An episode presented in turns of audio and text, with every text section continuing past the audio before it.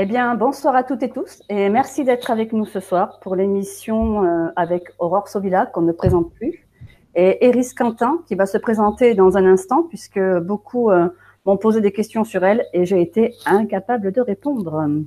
Donc Iris, tu nous feras le plaisir de te présenter euh, tout à l'heure.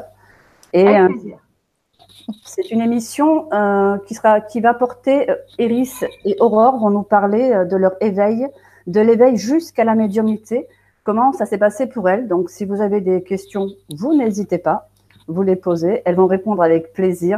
Et bonsoir les filles. Bonsoir. Bonsoir, bonsoir. Alors, Iris, qui es-tu? Alors, euh, donc, je suis euh, Iris, je suis, euh, je suis médium.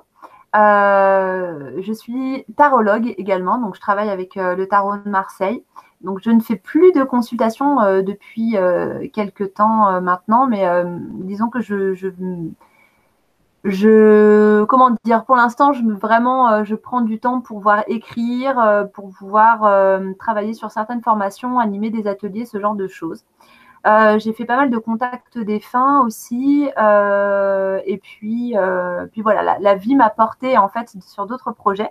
J'ai également travaillé au château de Fougeray en tant qu'intervenante euh, sur des ateliers de manière plus ou moins ponctuelle. Et après, euh, voilà, du coup, en fait, je travaille beaucoup au niveau euh, ésotérisme. je travaille beaucoup, en fait, les pratiques énergétiques et les pratiques magiques également. Et voilà, donc je, vis, en fait, de, de ma passion, de la médiumnité de, de ce milieu qui est ce qu'on appelle l'occultisme qui regroupe un petit peu en fait euh, tous les, euh, les, domaines du genre. Ok, tu as aussi un blog qui s'appelle, c'est, c'est comme ça que je t'ai connu, hein, que je t'ai rencontré, avec une amie à toi dont j'ai mangé le nom, euh, les spirituels connasses. ah oui, sur, sur Instagram, le, compte sur Instagram, oui, oui, oui. Et ton amie, c'est quoi son nom? Hélène. Hélène, ouais, qui me fait beaucoup rire aussi, qui a un côté beaucoup plus coincé que toi, mais dans son œil, on voit qu'elle n'en pense pas moins. Exactement, ouais, tout à fait. Ben, en fait, on a, on a créé ça. C'était une manière aussi euh, euh, bah, de, revenir un petit peu sur Terre, d'être bien ancré aussi dans, notre, dans cette incarnation, dans la vie terrestre. Parce que c'est vrai que la spiritualité peut vite faire décoller. Et c'est aussi une manière euh, de ne pas se prendre au sérieux et de. voilà, en fait, c'est pas parce que c'est pas parce qu'on est médium ou parce qu'on a une vie un petit peu atypique du fait de cette connexion avec les mondes invisibles qu'en fait on vit pas comme tout le monde et qu'on n'est pas une personne avec de l'humour, euh, voilà, qui euh, tout simplement, en fait, euh, on aime bien se marrer, voilà. Oui, une personne humaine. Bon, c'est comme ça que j'ai rencontré Aurore d'ailleurs, puisque la toute première fois que j'ai vu sa vidéo, avant et après la spiritualité, je n'avais pas Ascension TV du tout, on n'avait pas du tout créé Ascension. Et deux personnes me parlent de Aurore Sovilla, elle me dit non mais va voir cette nana. Et Laetitia me renvoie cette vidéo en me disant c'est elle qui a fait ça. Mais je dis, mais je la veux. Ouais. Elle vient à moi. et, euh, et, du coup, ben voilà, ça a été une belle rencontre et maintenant on fait plein de trucs ensemble et, euh, et euh, j'adore bosser avec Aurore, quoi. Donc, donc du coup, voilà. Donc ce soir, on est, on...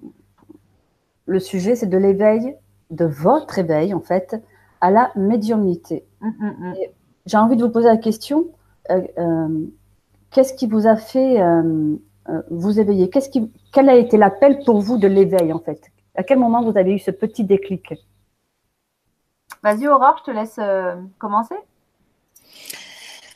Alors, euh, bon, je pense que même pour toi, comme pour moi, à mon avis, ça doit être un peu pareil. C'est que euh, je peux pas dire que j'étais vraiment endormie, en fait. Ouais, ouais, euh, voilà. À aucun moment, j'étais endormie dans le sens que j'ai toujours euh, eu de la médiumnité sous-jacente. Sauf que je savais pas vraiment que c'était ça à l'époque. Je pensais qu'on fonctionnait tous pareil, en fait. Euh, donc, j'avais pas compris que euh, c'était ça. Par contre, effectivement, j'ai eu un moment d'éveil euh, c'est-à-dire, je dirais pas que j'étais endormie, mais disons que c'était plutôt un réveil sur l'aspect euh, prendre conscience que je suis connectée à tout, que je suis connectée à quelque chose qui est au-dessus de moi. Voilà, je me suis toujours, on va dire, je m'en suis toujours remise à Dieu. J'ai quand même toujours prié, pas dans un aspect religieux, mais vraiment dans un aspect, je pense qu'il y a quelque chose au-dessus de moi. Je pense que j'ai une bonne étoile. Je pense qu'il y a quelque chose qui m'entend. J'ai toujours ressenti cette conscience que je pouvais capter juste en, me regardant dans le miroir, en fait, au travers des yeux. Parce que, comme on dit, les yeux sont le reflet de l'âme, hein, le miroir de l'âme. Et, en fait, j'ai eu vraiment un moment de vraiment où je me suis dit, OK, euh, je suis pas seule, mais non seulement je suis pas seule, mais je suis connectée à ça. C'est à la fois euh, autour de moi et à l'intérieur de moi. Donc moi, ça s'est produit quand je me suis initiée au Reiki. Après, j'ai eu tout un cheminement. Et à un moment donné, je me suis dit, OK, euh, je fais de la psychothérapie. Euh, j'aimerais bien une approche corporelle. En fait, je m'étais pas du tout. Euh, j'avais pas fait forcément le parallèle entre énergétique et médiumnité à l'époque. Pourtant, Dieu sait que j'ai travaillé pour développer ma médiumnité depuis, depuis l'âge de, de 12 ans à peu près. Euh, mais j'avais pas du tout pensé que ça allait euh, provoquer quelque chose chez moi. Et en fait, moi, c'est vraiment au moment de l'initiation euh, où là, c'est comme si euh, j'avais eu la lumière à tous les étages. Et à partir de là, j'ai commencé à comprendre en fait que c'était là, c'était en moi et, et que c'était pas seulement les défunts, mais que c'était quelque chose de beaucoup plus vaste. Et c'est là que j'ai vu, par exemple, mon premier guide spirituel, vraiment où je l'ai vu avec mes yeux, quoi. Donc moi, c'est à partir de ce moment-là. ouais. Euh, bah, comme tu disais, en fait, c'est vrai que pour moi, c'est un petit peu la même chose. C'est-à-dire qu'en fait, c'est quelque chose qui a toujours été présent en moi, la spiritualité, euh, du plus loin que je me souvienne déjà enfant. Euh, je me sentais en fait un lien avec les anges, beaucoup avec les anges. Je pensais souvent aux anges, c'était quelque chose qui revenait et qui pourtant aujourd'hui ne fait pas partie particulièrement de, des connexions que je peux avoir. Mais c'est vrai qu'enfant, c'était quelque chose qui était assez présent. Euh, et puis bon, j'ai quand même toujours. Euh, j'étais, euh, j'étais une enfant, j'aimais beaucoup jouer seule, j'aimais beaucoup passer du temps tout seul dans ma chambre. Je me suis jamais sentie seule parce que je savais que je n'étais pas seule. Je me sentais constamment entourée, constamment. je sentais qu'il y avait beaucoup de présence en fait autour de moi. Et alors, euh, moi, j'ai vu le, la première fois que j'ai vu un dessin, j'étais euh, un petit peu euh, plus grande, je devais avoir 11 ans, je crois, la première fois que j'ai vraiment vu, en tout cas que je me rappelle avoir vu un, un défunt. donc, c'était une personne proche hein, qui est venue me voir. Mais avant ça, c'est vrai que j'avais quand même eu plusieurs expériences qu'aujourd'hui je qualifierais de, de paranormal par rapport à aujourd'hui à l'expérience que j'ai, etc. Mais j'ai eu quand même pas mal d'expériences de ce type en étant vraiment enfant. Euh, et, en fait, l'éveil fait vraiment partie de, tout un processus, tout un chemin de vie, en fait. C'est-à-dire qu'il n'y a pas eu un, seul élément déclencheur. En fait, ça fait, euh, ça fait vraiment partie de mon chemin de vie. Euh, comme tu disais, Aurore, c'est pareil, je me suis jamais sentie spécialement endormie et j'ai jamais ressenti, j'ai jamais eu la sensation de vivre un éveil. C'est-à-dire que, mis à part une période de ma vie où j'ai vraiment vécu un état de grâce, euh, où euh, vraiment euh, je me suis posé des questions. D'ailleurs, je, me suis, je me demandais, je me disais qu'est-ce qui, qu'est-ce qui est en train de m'arriver, quoi. J'étais littéralement portée par un, une énergie tellement puissante et tellement forte que j'étais vraiment dans un état de grâce. Donc ça, ça a été quand même une, une, période de ma vie qui a été extrêmement forte. Mais sinon, en fait, j'ai toujours suivi, on va dire, un, un fil conducteur. Donc, à partir du moment où j'ai décidé d'arrêter de travailler, euh, parce que j'ai travaillé en énergétique euh, chinoise euh, dans un premier temps, quand j'étais, quand j'avais 20 ans. Et puis à partir du moment où j'ai décidé d'arrêter de travailler pour pouvoir voyager, donc je suis partie, comme tu le sais, Aurore, en Inde, au Népal, au Tibet, en, en, Asie du Sud-Est, en Chine, etc. Donc j'ai beaucoup voyagé. Et quand je suis rentrée en France, en fait, j'ai su que que de toute manière, en fait, je ne pouvais pas me conformer à la société euh, et à ce que euh, à ce que la société en fait attendait de nous. Et donc, j'ai décidé de, partir vivre en fait dans une yourte dans la nature en autonomie totale euh, pour voir en fait vraiment aussi revivre une connexion euh, puissante avec la, nature. C'était aussi une manière de me reconnecter, je pense, à, des mémoires karmiques et euh, pouvoir refaire le lien aussi avec avec en fait le, le, le la partie sorcière en fait qui était à l'intérieur de moi et qui était en train de en fait d'émerger parce que ça euh, autant euh, l'éveil euh, autant voilà c'est vraiment tout un fil conducteur mais autant ce côté sorcière en fait s'est réveillé à, cette période en fait où je me suis retrouvée à vivre dans la forêt à cueillir mes plantes sauvages etc et où vraiment c'est revenu puissance 1000 et où j'ai vraiment commencé en fait à me reconnecter à mon essence profonde. Voilà comment à peu près ça s'est passé. Et à quel moment euh, vous avez découvert votre médiumnité? À quel moment vous vous êtes dit je suis médium? Parce que moi j'ai eu un cap où je me suis dit je suis folle. Ouais. Hein, moi, carrément, je, me dis parce que je, je crois que je suis barjo, j'entends des voix dans ma tête, je sens qu'il y a quelque chose qui va pas, je pars en couille. à, ah quel moment vous, euh, vous, euh, vous, vous êtes rendu compte qu'il se passait un truc euh, de pas normal dans euh, vous l'ayez accueilli avec voilà sans vous poser de questions quoi. en fait, moi, je me suis jamais demandé si j'étais pas normale. Pour moi, c'était euh, déjà le côté clairvoyance qui, pour moi, alors euh, avec Iris, on n'a pas forcément les mêmes termes, mais bon, moi, je prends le médiumnité au sens large du terme. Déjà, le côté clairvoyant, euh, moi, je croyais que tout le monde était pareil et je comprenais pas pourquoi les gens se mentaient comme ça. Donc j'ai eu souvent des cas où euh, j'étais pas forcément très appréciée parce que j'avais un peu tendance à foutre les pieds dans le plat sans me rendre compte que je foutais les pieds dans le plat quoi. Donc moi je, je, je voyais pas en fait j'ai Disons, quand j'étais petite, moi, ça a commencé comme ça, petite, euh, je ressentais les lieux. Donc, je me souviens mmh. pas petite avoir vu des défunts ou des choses comme ça, euh, mais je sais que je ressentais, j'ai habité toujours dans des endroits qui étaient plus ou moins hantés. Euh, donc, j'ai toujours eu des manifestations paranormales autour de moi. Pour moi, ça a toujours coulé de source qu'il y avait une vie après la mort. Euh, j'étais entourée en même temps, enfin, j'avais une, j'ai été élevée par une mère qui avait une ouverture au niveau euh, divination, au niveau euh, magnétisme, etc. Mais par contre, elle était dans le déni un petit peu par rapport à la vie après la mort, même si parfois, bon, on était témoin de certaines choses. Euh, mais moi, j'ai jamais lâché le morceau, quoi. Pour moi, c'était évident. Et, euh, et en fait, par contre, le, fait de me rendre compte que j'étais médium, ça, ça a pris vachement de temps, moi. C'est-à-dire que à l'âge de 16 ans, j'ai commencé à avoir des, des défunts, donc vraiment dans la matière, se balader et tout ça. Euh, je me suis tapé euh, des, des sacrées frayeurs avec ça. Euh, mais bon, comme j'avais déjà eu plein de manifestations, je voyais pas les défunts, mais je voyais des objets bouger ou des coups dans les murs, enfin des tas de choses complètement hallucinantes, surtout avec les trucs électriques. moi, ça a été une continuité, c'est-à-dire que ah enfin, je vois ce qui me persécute entre guillemets quoi.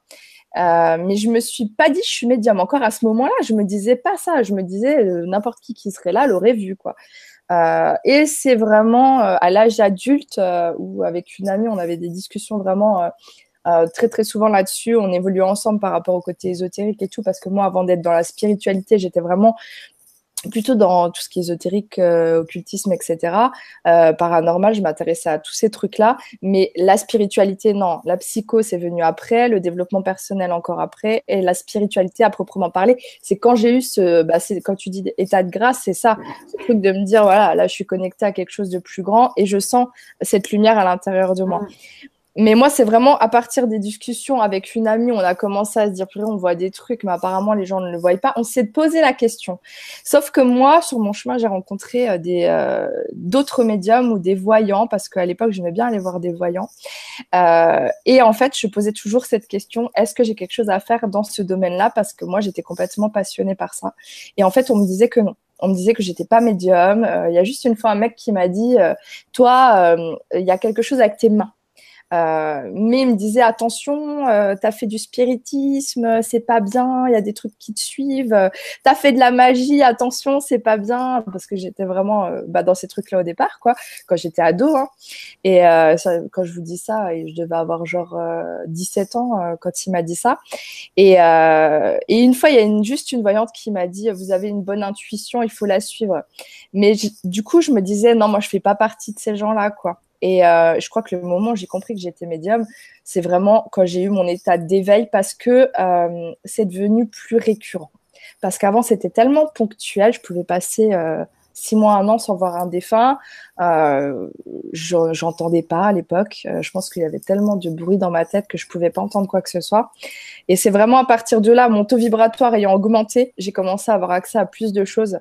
Et là, je me suis dit, bon, visiblement, j'ai des capacités dans ce domaine-là et je dois pouvoir en faire quelque chose. Mais vraiment, euh, j'avais euh, plus de 25 ans, quoi. Voilà. Euh, c'est à mon tour là, c'est ça? Euh, Alors, on va dire que le moment où je me rappelle vraiment, vraiment m'être posé, m'être dit bon, là, il y a vraiment un truc chelou quoi. ma fille était, elle était toute, elle était tout bébé, donc c'était il y a, ouais, il y a 10-11 ans. Euh, et, en fait, euh, donc j'avais déjà vécu euh, plein de choses. Hein. J'avais fait beaucoup de spiritisme également. j'avais déjà eu pas mal d'expériences paranormales, etc. Mais je mettais pas non plus de, de, termes en fait sur sur ce que je pouvais vivre à l'époque. tout simplement aussi parce que c'est vrai que c'était pas un terme que j'utilisais particulièrement ce, ce terme-là. Donc voilà. Mais euh, on était parti, euh, j'étais partie en vacances en fait, et on avait été invité à, boire le thé euh, chez une, femme en fait qui louait une maison pas très loin de la mer. Et donc on se pose tranquillement, on commence à boire le thé, et puis moi je demande pour aller aux toilettes. Donc elle m'indique les toilettes et je vais à l'arrière de la maison, donc toute seule. Et là, en fait, à l'arrière de la maison, il y avait, euh, en fait, c'était assez biscornu, c'était euh, fait de, manière assez bizarre, c'est qu'il n'y avait pas de fenêtre en plus dans, dans, cet arrière salon où il y avait la salle de bain et les toilettes à l'intérieur. Et en fait, je, je m'apprête à rentrer dans les toilettes et je vois une femme, en fait, une, vieille femme euh, au fond de la maison qui a l'air plutôt avec en plus une, une mine patibulaire. Et en fait, c'était tellement réel, en fait, c'était tellement concret que euh, j'ai pensé que c'était la grand-mère, moi, qui, était là, en fait, et qui n'était pas contente de me voir euh, débarquer pour aller euh, emprunter ses chiottes, quoi. Donc, du coup, je passe comme ça, genre, excusez-moi, madame, hop, je vais aux chiottes, je pisse, et je me sentais observée, c'était horrible, j'étais hyper mal à l'aise. Et j'ai commencé à sentir, en fait, un froid, des frissons, et je me sentais vraiment très, très mal. Mais ça, ça m'était déjà arrivé beaucoup de fois dans des, dans des habitations, dans des maisons, des lieux où je pouvais aller me rappelle une fois, j'avais visité avec un ancien copain un appart qu'il voulait acheter et je lui avais dit euh, sors de là, euh, il faut, faut, pas acheter cet appartement, c'est juste horrible. Donc bref, je fais mon pipi, je ressors euh, complètement flippée et du coup déjà quand je sors des toilettes, je la vois plus, je me dis tiens c'est bizarre. Je retourne dans le salon et puis je m'assois et je ne dis rien en fait. J'étais tellement mal en fait, j'étais tellement mal à l'aise, j'avais tellement qu'une envie c'était de partir, de reprendre mon bébé et de partir. J'ai rien dit du tout. Et donc, je m'en vais. Et c'est un an plus tard, euh, ouais, à peu près, un an plus tard, en fait, je discute avec une personne qui connaissait très bien cette femme chez qui j'avais été. Et là, il me raconte qu'ils euh, ont fait une après-midi à boire le thé dans cette maison et qu'il y avait une médium qui était là et qui vendait des pierres, qui était venue leur vendre des pierres et des petits produits ésotériques. Et il me dit, ah, c'était trop bien et tout, c'était trop cool. Et puis, elle nous a raconté l'histoire de la maison et elle nous a expliqué qu'en fait, euh, au fond de la maison, il y a une femme, en fait, qui est la gardienne de la maison et qui, euh, qui apparemment euh, qui est pas commode et qui protège la maison et euh, la nana qui habite sur ce lieu. Et là, quand il me dit ça, et en fait, je fais le lien avec cette femme médium, etc. Et là, je me dis, ouais, bah, ben, en fait, ça expliquait d'un coup, en fait, tout, tout ce que j'avais pu vivre auparavant, qui était que, que, je pouvais pas expliquer. Alors, ce coup-là, comme j'avais cru que c'était une vieille dame, mais j'avais quand même des doutes parce que elle n'avait pas répondu. Quand j'étais ressortie, elle était plus là. Et puis j'avais toutes ces sensations physiques et tout. Et là, j'ai halluciné quoi. Et je me suis dit ouais, ok, donc il se passe bien un truc. donc après, j'ai voulu vérifier en fait si euh, si les perceptions que j'avais et si cette idée en fait de médiumnité était bien euh, était bien ce que je pensais. Et puis bah du coup, j'ai pu le vérifier à maintes reprises et effectivement, euh, il s'est avéré que je me suis aperçue que j'étais médium. Voilà. Ok. Ben, je pense qu'on a eu à peu près tout le même parcours. Hein. à peu bah, près à des âges similaires en plus. Donc, en euh, plus. Moi, c'était plus euh, la clairaudience. Je les entendais. C'est super agréable. Ah ouais. Ouais. J'avais pas du tout peur aussi. Tu vois ouais, c'est clair. Ouais. C'est pas. Euh, après, avec le temps, donc vous avez évolué, vous avez travaillé votre médiumnité. Et quel genre de contact avez-vous eu? Parce qu'il n'y a pas que les défunts. Il y a les êtres de lumière, il y a les guides, il y a, les anges, archanges, mais il y a aussi, euh, on en parle moins parce qu'ils sont moins connus, les êtres de la nature. Il y a aussi, et on en, on en parle maintenant, mais on n'en parlait pas jusque-là. Et avec Aurore, pendant que je lui ai fait un soin, j'ai vécu une expérience fabuleuse. Les êtres galactiques. Euh, c'était la. Alors, j'avais déjà eu en semi-rêve euh, un contact avec les êtres galactiques, mais là, j'étais éveillée et je lui faisais un soin et j'ai euh, effectivement un être bleu qui s'est pointé devant moi mais juste magnifique, bleu, mais bleu de chez bleu. On peut pas. Alors là, c'est pas, au visage très fin, au trait très fin, mais très beau. Et en fait, après le soin, j'ai pas trop osé lui en parler en me disant, il y a un truc qui part en houille chez moi. T'as vu, Aurore, j'ai enlevé le C, ça fait plus place. ouais.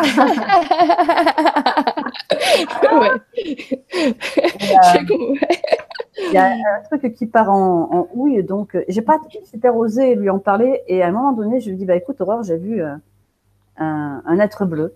Et là, en fait, euh, elle m'a dit le reste, en fait, puisque elle aussi avait eu ce contact bien avant moi avec eux, quoi. Ouais, bah oui. Ouais, effectivement. Euh, oui, alors toi, tu, je crois que tu les avais vus en projection de conscience, quoi. Enfin, tu l'avais vu. Ouais. Intérieurement, ouais. Non, mais moi, en fait, c'était moi ce qui m'a fait vraiment halluciner dans cette expérience. Donc en fait, tu m'as fait, c'était la fois où tu m'as fait l'initiation au Laochi en fait. Hein. Donc euh, tu m'as dit c'était une initiation un peu bizarre. tu as pris des pincettes pour y venir. en fait, comment te dire? J'ai vu des gens, mais en fait ils étaient bleus. En fait, pour moi, c'était génial parce que, euh, en fait, euh, ça, ça, a confirmé quelque chose qui m'était arrivé. bah, il y avait quand même euh, un moment euh, avant ça, hein. euh, mais que j'avais presque mis de côté parce que moi, c'est beaucoup ça. C'est que j'ai vu plein de choses, mais c'est comme si parfois pendant plusieurs années, je mettais tout de côté et, et j'y revenais. Et voilà. Et en fait, ce qui m'était arrivé, c'est que bah, j'étais j'étais dans ma cuisine. Donc, je vous parle de ça. C'était donc j'ai rencontré Aline, ça fait un an, un peu plus. donc, c'était peut-être l'année d'avant, quoi, disons. J'étais dans ma cuisine et en fait, je sortais mon assiette du micro-ondes. Ouais, je sais, c'est pas bien le micro-ondes, mais bon. Voilà, en l'occurrence, euh, je m'en sers encore. et donc, je sors mon assiette du micro-ondes et donc je me retourne et là, je me retrouve mais nez à nez avec un être bleu quand même beaucoup plus grand que moi. Mais quand je vous dis, je me retrouve face à un être bleu, c'est que en fait, il était, j'aurais pu le toucher, quoi. Il était vraiment euh, beaucoup plus concret qu'un défunt, en fait. Parce que moi, euh, bon, Iris, toi, tu t'as raconté ton expérience. Moi, le premier défunt que j'ai vu, bon, je l'ai vu dans le noir. Déjà, il faisait noir. C'était pas, j'étais pas censée voir quelqu'un. Euh, je le voyais dans des nuances de gris. Souvent, quand plus ils sont bas vibratoirement, plus je les vois dans des nuances de gris sinon, je vais voir des couleurs euh, s'ils sont un petit peu moins, un petit peu moins mal, on va dire ça comme ça. Et en fait, euh, ils sont comme, euh, ça me fait comme l'effet d'un négatif collé sur la réalité, quoi. Hein. Tu vois ce que je veux dire? Et là, par contre, cet être bleu, mais il était comme moi, mais il était bleu, il était plus grand, il n'avait pas de vêtements, mais en même temps, tu n'avais pas la sensation qu'il était à poil, c'est-à-dire que j'avais l'impression qu'il était asexué, quoi. Je sais pas comment dire ça. et il m'a regardé, il m'a fait. et hop, il a disparu. Et en fait, je me suis dit, Ok, et en fait, ce qui m'a, ce qui m'a frappé, c'est que j'ai eu beaucoup de, de synchronicité par la suite, donc dont Aline hein, qui me raconte ça. Et là, je me dis d'accord. Euh, et j'avais, j'avais euh, entendu parler, euh, notamment Lumineuse, qui disait, oui, ils m'apparaissent pas parce que ils disent qu'il y aurait trop de, de personnes qui feraient des arrêts cardiaques, etc. Si on apparaissait devant eux, donc du coup, les extraterrestres, voilà, ils nous prennent un peu avec des gants. Moi, on m'a pas, pas, du tout pris avec des gants, mais c'est vrai que j'avais mon assiette dans les mains pas lâché, quoi. je l'ai pas lâché. Mais c'est vrai que j'ai eu un moment, je me suis dit, ouais, alors là, Aurore, on t'a perdu, quoi. C'est cette fois, c'est bon, quoi. Et donc voilà, il y avait cette synchronicité là et j'en ai eu d'autres quoi. J'ai appris par la suite que c'était des êtres solaires. Après, euh, euh, de quel soleil, je sais pas exactement. Ça pourrait très bien être Sirius, comme ça peut bien c'est assez, euh, ça, c'est assez vague pour le moment. Mais donc ça, c'est vrai que c'était un des contacts les plus impressionnants qui a duré vraiment quelques secondes, mais qui était plus que concret, quoi. Donc après, toi, je sais pas, Iris, si tu as eu ce genre de contact ou pas du tout. J'ai eu ce genre de contact en sortie hors du corps, notamment. Ah oui. Voilà, donc sacrée expérience où ça a été. vous m'entendez? Ouais, ouais, vous m'entendez. Ouais, ça a été ça, a été en fait sur le coup, euh, j'allais dire, c'est pas vraiment traumatisant, mais euh, j'avoue que j'ai quand même eu peur. D'autant plus que moi, ils n'étaient pas bleus, ils étaient gris. Voilà. Euh, et que j'ai eu vraiment, ouais, j'ai eu vraiment, vraiment peur sur le coup, en fait. Parce que c'était pas, c'était pas hyper lumineux, c'était pas non plus totalement sombre. Mais il y avait, il y avait de la colère, pas vis-à-vis de moi, mais il m'a, il m'a donné un message en fait qui concernait l'humanité entière, mais Mais voilà, du coup, ça, c'est un truc qui m'a bien fait flipper. J'en parle très peu, en fait, mais il y a beaucoup de choses que j'ai pas encore abordées, ni sur ma chaîne YouTube, ni sur Instagram, en fait, de, des expériences que j'ai pu faire. Ah, ah J'y vais mollo parce que. On a une avant-première là. Ouais, ouais. Bah, il y a quelques filles sur Instagram quand même qui savent que j'ai déjà eu euh, des contacts UFO euh, justement. Mais c'est vrai que euh, j'y vais mollo parce que parce qu'il y a des sujets qui sont un petit peu, bah, notamment par rapport aux sorties hors du corps. C'est vrai que c'est souvent mal compris en fait. Il y a beaucoup de choses qui circulent, de fausses informations en fait qui circulent sur ce genre de, de pratiques. Alors que quand on les pratique réellement, en fait, voilà, on sait très bien qu'il n'y a pas vraiment de danger. Mais Bon, j'avais eu cette expérience donc en sortir du corps, et enfin les deux en fait que j'ai eu étaient en sortir du corps, mais euh, l'autre en fait que j'ai eu euh, m'a beaucoup impressionnée parce qu'en fait c'était, euh, je me suis retrouvée projetée en fait dans l'espace, donc littéralement vraiment dans l'espace noir de chez noir, et en fait est apparu devant moi une sorte de, vaisseau, en fait ça faisait comme une sorte de cigare comme ça avec comme des fenêtres, et en fait ça a duré un quart de seconde, j'ai eu un flash avec euh, les êtres qui étaient à l'intérieur et qui me regardaient, qui étaient hyper grands et qui avaient la peau un petit peu euh, bleue, mais si tu veux, ça a été tellement fugace que je ne saurais pas vraiment dire s'ils avaient la peau vraiment totalement bleue ou si c'était plutôt gris. Ou... Mais en tout cas, par contre, euh, il y avait une, il y avait beaucoup de sérénité en fait qui se dégageait d'eux. Et ce qui est fou en fait, c'est que pendant un quart de seconde, j'ai plongé mes yeux dans les yeux de celui qui était face à moi et en fait, c'était comme si c'était mon double en fait. Pendant un quart, un quart de seconde, en fait, j'ai compris ça, que c'était mon double et que c'était une partie de moi. Et ça, pareil. Même effet. ouais, mais vraiment, mais j'ai mis du temps à le reconnaître, mais j'ai vraiment eu la sensation. Alors là, on part dans les trucs hyper perchés, mais euh, j'ai vraiment eu l'impression que c'était moi sur un autre plan. Mais exactement. J'ai mis du temps à le reconnaître. Par la suite, j'en ai vu plusieurs, mais euh, sur mon écran intérieur, comme qui dirait quoi, en clairvoyance, mais interne. Euh, mais moi, c'est pareil. J'ai eu cet effet-là de, de, vraiment une familiarité bizarre, vraiment pas effrayée pour le coup, moi. Et, et vraiment lumineux à fond, par contre. Vraiment aucune peur. J'ai eu vraiment rien de. Ben, en fait, voilà, j'étais hyper impressionnée parce que cette sensation d'être ah face à quelqu'un que tu reconnais alors que tu ne l'as jamais vu, cette sérénité qui se dégageait euh, de, de, de, cet être comme ça, et pendant ce quart de seconde où j'ai su, en fait, c'est comme si euh, j'accédais à une connaissance énorme en un quart de seconde, en, juste en le regardant. Et là, j'ai su, en fait, que c'était euh, que c'était aussi moi qui faisais partie de moi. Et je me suis posé la question par la suite à savoir est-ce que j'étais dans un état de conscience tellement euh, expansé en fait que euh, du coup j'étais connectée au tout et que du coup j'avais l'impression que tout était moi. Mais j'ai plus la sensation en fait que c'était cet être-là parce qu'il y en avait d'autres à côté en fait. Ils étaient plusieurs. Ils étaient d'ailleurs plus ou moins grands. Il y en avait qui étaient plus ou moins grands. Mais c'était lui en particulier en fait. Et lui par contre n'était pas du tout étonné de me voir c'est ça en fait, vraiment l'info que j'ai reçue hein, en quelques, en, ouais, en un quart de seconde, j'ai eu accès à plein d'infos. Lui n'était pas du tout étonné de me voir. Pour lui, c'était presque normal entre guillemets, mais il y avait eu un peu un bug dans la matrice quand même. C'était un peu l'impression que j'ai eue. Et, euh, voilà. Donc ça, ça a été quand même. Euh, ça, c'est un truc qui m'avait vachement chamboulé et qui m'avait vraiment. Euh, ça m'avait fait me poser beaucoup, beaucoup de questions justement sur sur euh, la conscience, sur, la, sur les, autres plans en fait, et sur aussi euh, euh, le fait en fait les, les, vies antérieures. Est-ce que c'est vraiment des vies antérieures ou est-ce que c'est pas plutôt en fait moi j'ai plutôt la sensation que on parle d'un passé parce qu'on a une on a vraiment une vision du temps linéaire puisque c'est de, cette manière en fait qu'on est qu'on est éduqué également. Hein, c'est très occidental alors qu'en fait, ce serait plutôt, je pense, euh, le temps serait plutôt circulaire et qu'en fait, il y aurait des parcelles de nous qui seraient en fait euh, parallèles en fait à ce que l'on vit dans cette incarnation-là. Oui, c'est des vies parallèles en fait. C'est des nous, euh, des nous dans notre temps, notre, autre monde, j'ai envie de Oui, c'est des mondes parallèles. Et c'était ma première approche en fait de de ça en fait, si tu veux, euh, euh, de, des mondes parallèles. Euh, du coup, après, c'est vrai que je m'y suis pas mal intéressée, j'ai vu pas mal de trucs. C'est difficile, je trouve, de trouver des informations. alors pertinentes, non, finalement, c'est pas si difficile de trouver des infos pertinentes. Mais est-ce que ces informations sont réellement valables? C'est ça le truc, quoi. C'est-à-dire que c'est c'est avec le, le, vol de projection de chacun. C'est-à-dire que moi, j'ai une expérience, j'ai eu trois expériences de, de vie parallèle. Euh, et c'est très, très étrange. J'étais une fois dans mon jardin avec Didier, qui était à la maison en été, et j'ai vu, je, je, je, sens quelque chose bouger au fond de mon jardin, je tourne la tête. Aurore connaît mon jardin, tu vois, côté bassin, Aurore.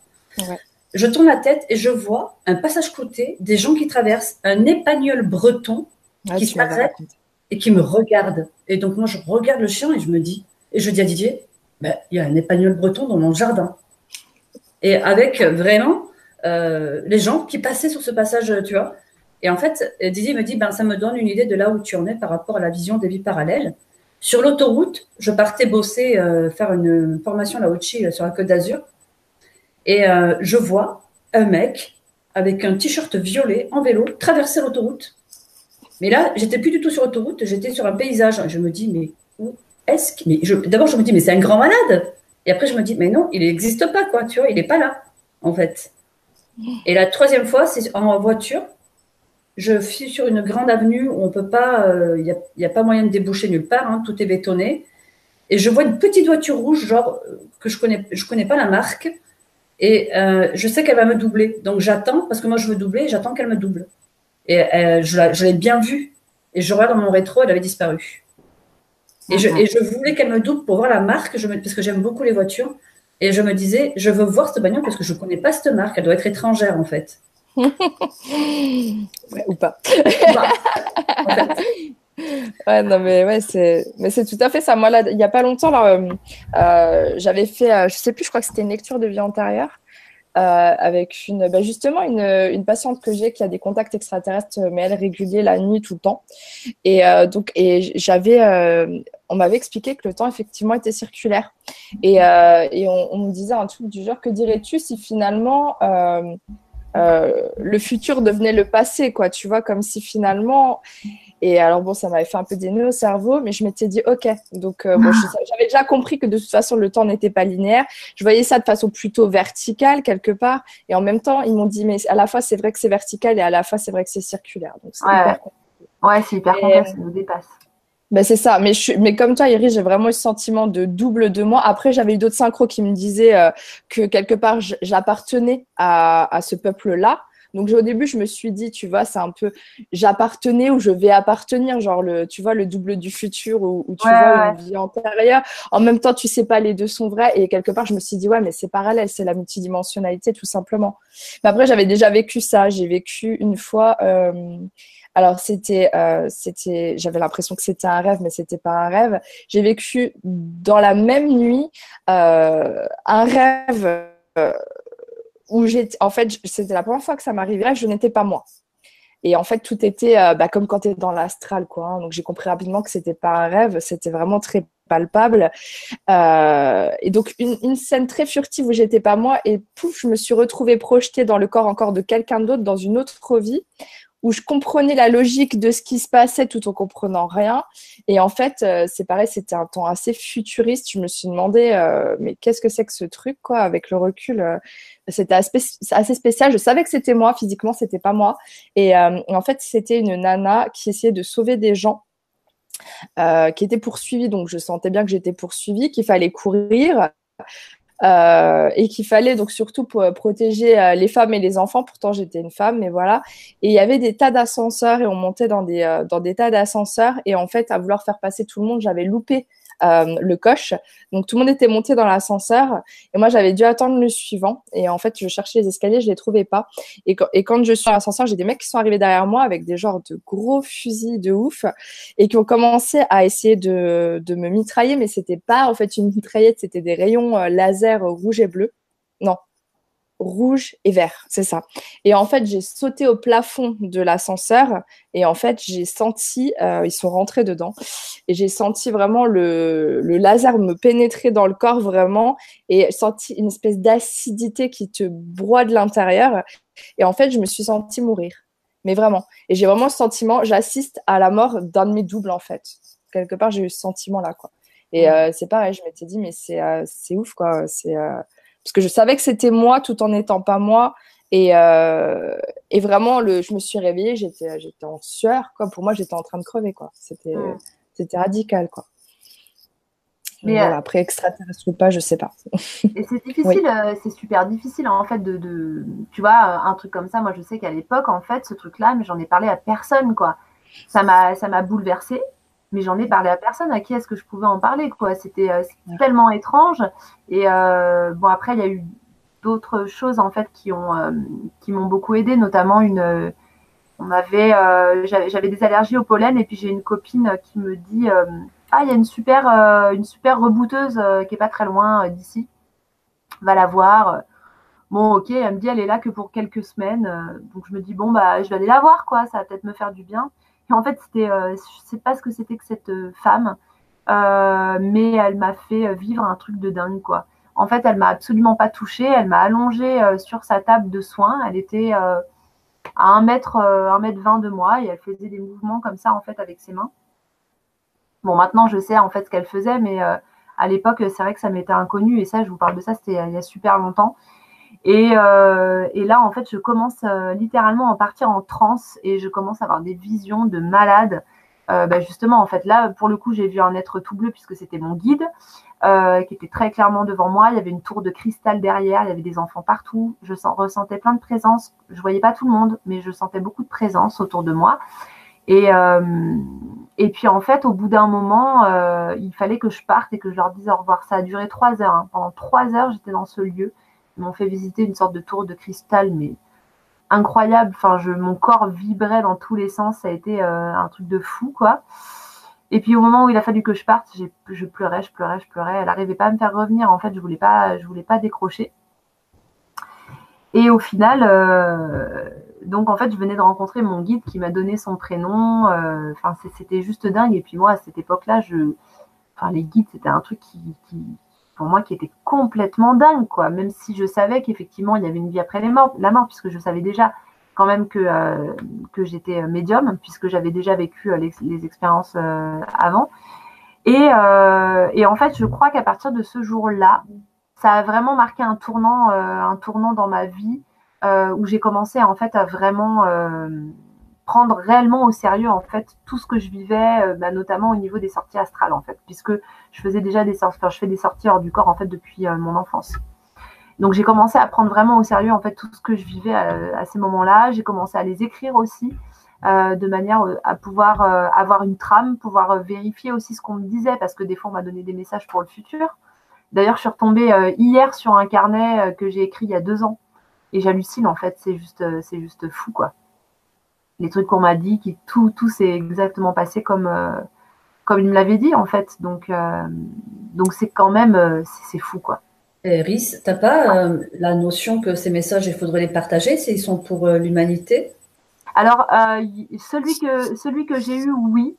Euh, alors, je l'ai partagé avec certaines personnes déjà, mais en fait, ça avait beaucoup de sens à l'époque où je l'ai vécu, puisqu'à l'époque, je vivais euh, vraiment dans la nature et où, en fait, cet être que j'ai vu en sortir du corps, euh, qui était complètement gris, j'ai eu un contact physique avec lui, hein, puisque je l'ai touché. J'ai vraiment touché la peau de son bras. Je lui ai saisi le bras, en fait, parce que j'ai essayé de m'enfermer parce qu'il m'a fait peur.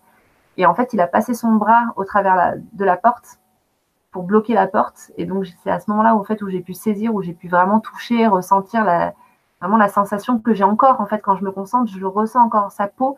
Et à partir du moment où j'ai eu un contact, où j'ai eu le contact physique, on a eu, en fait, en même temps, un contact euh, télépathique.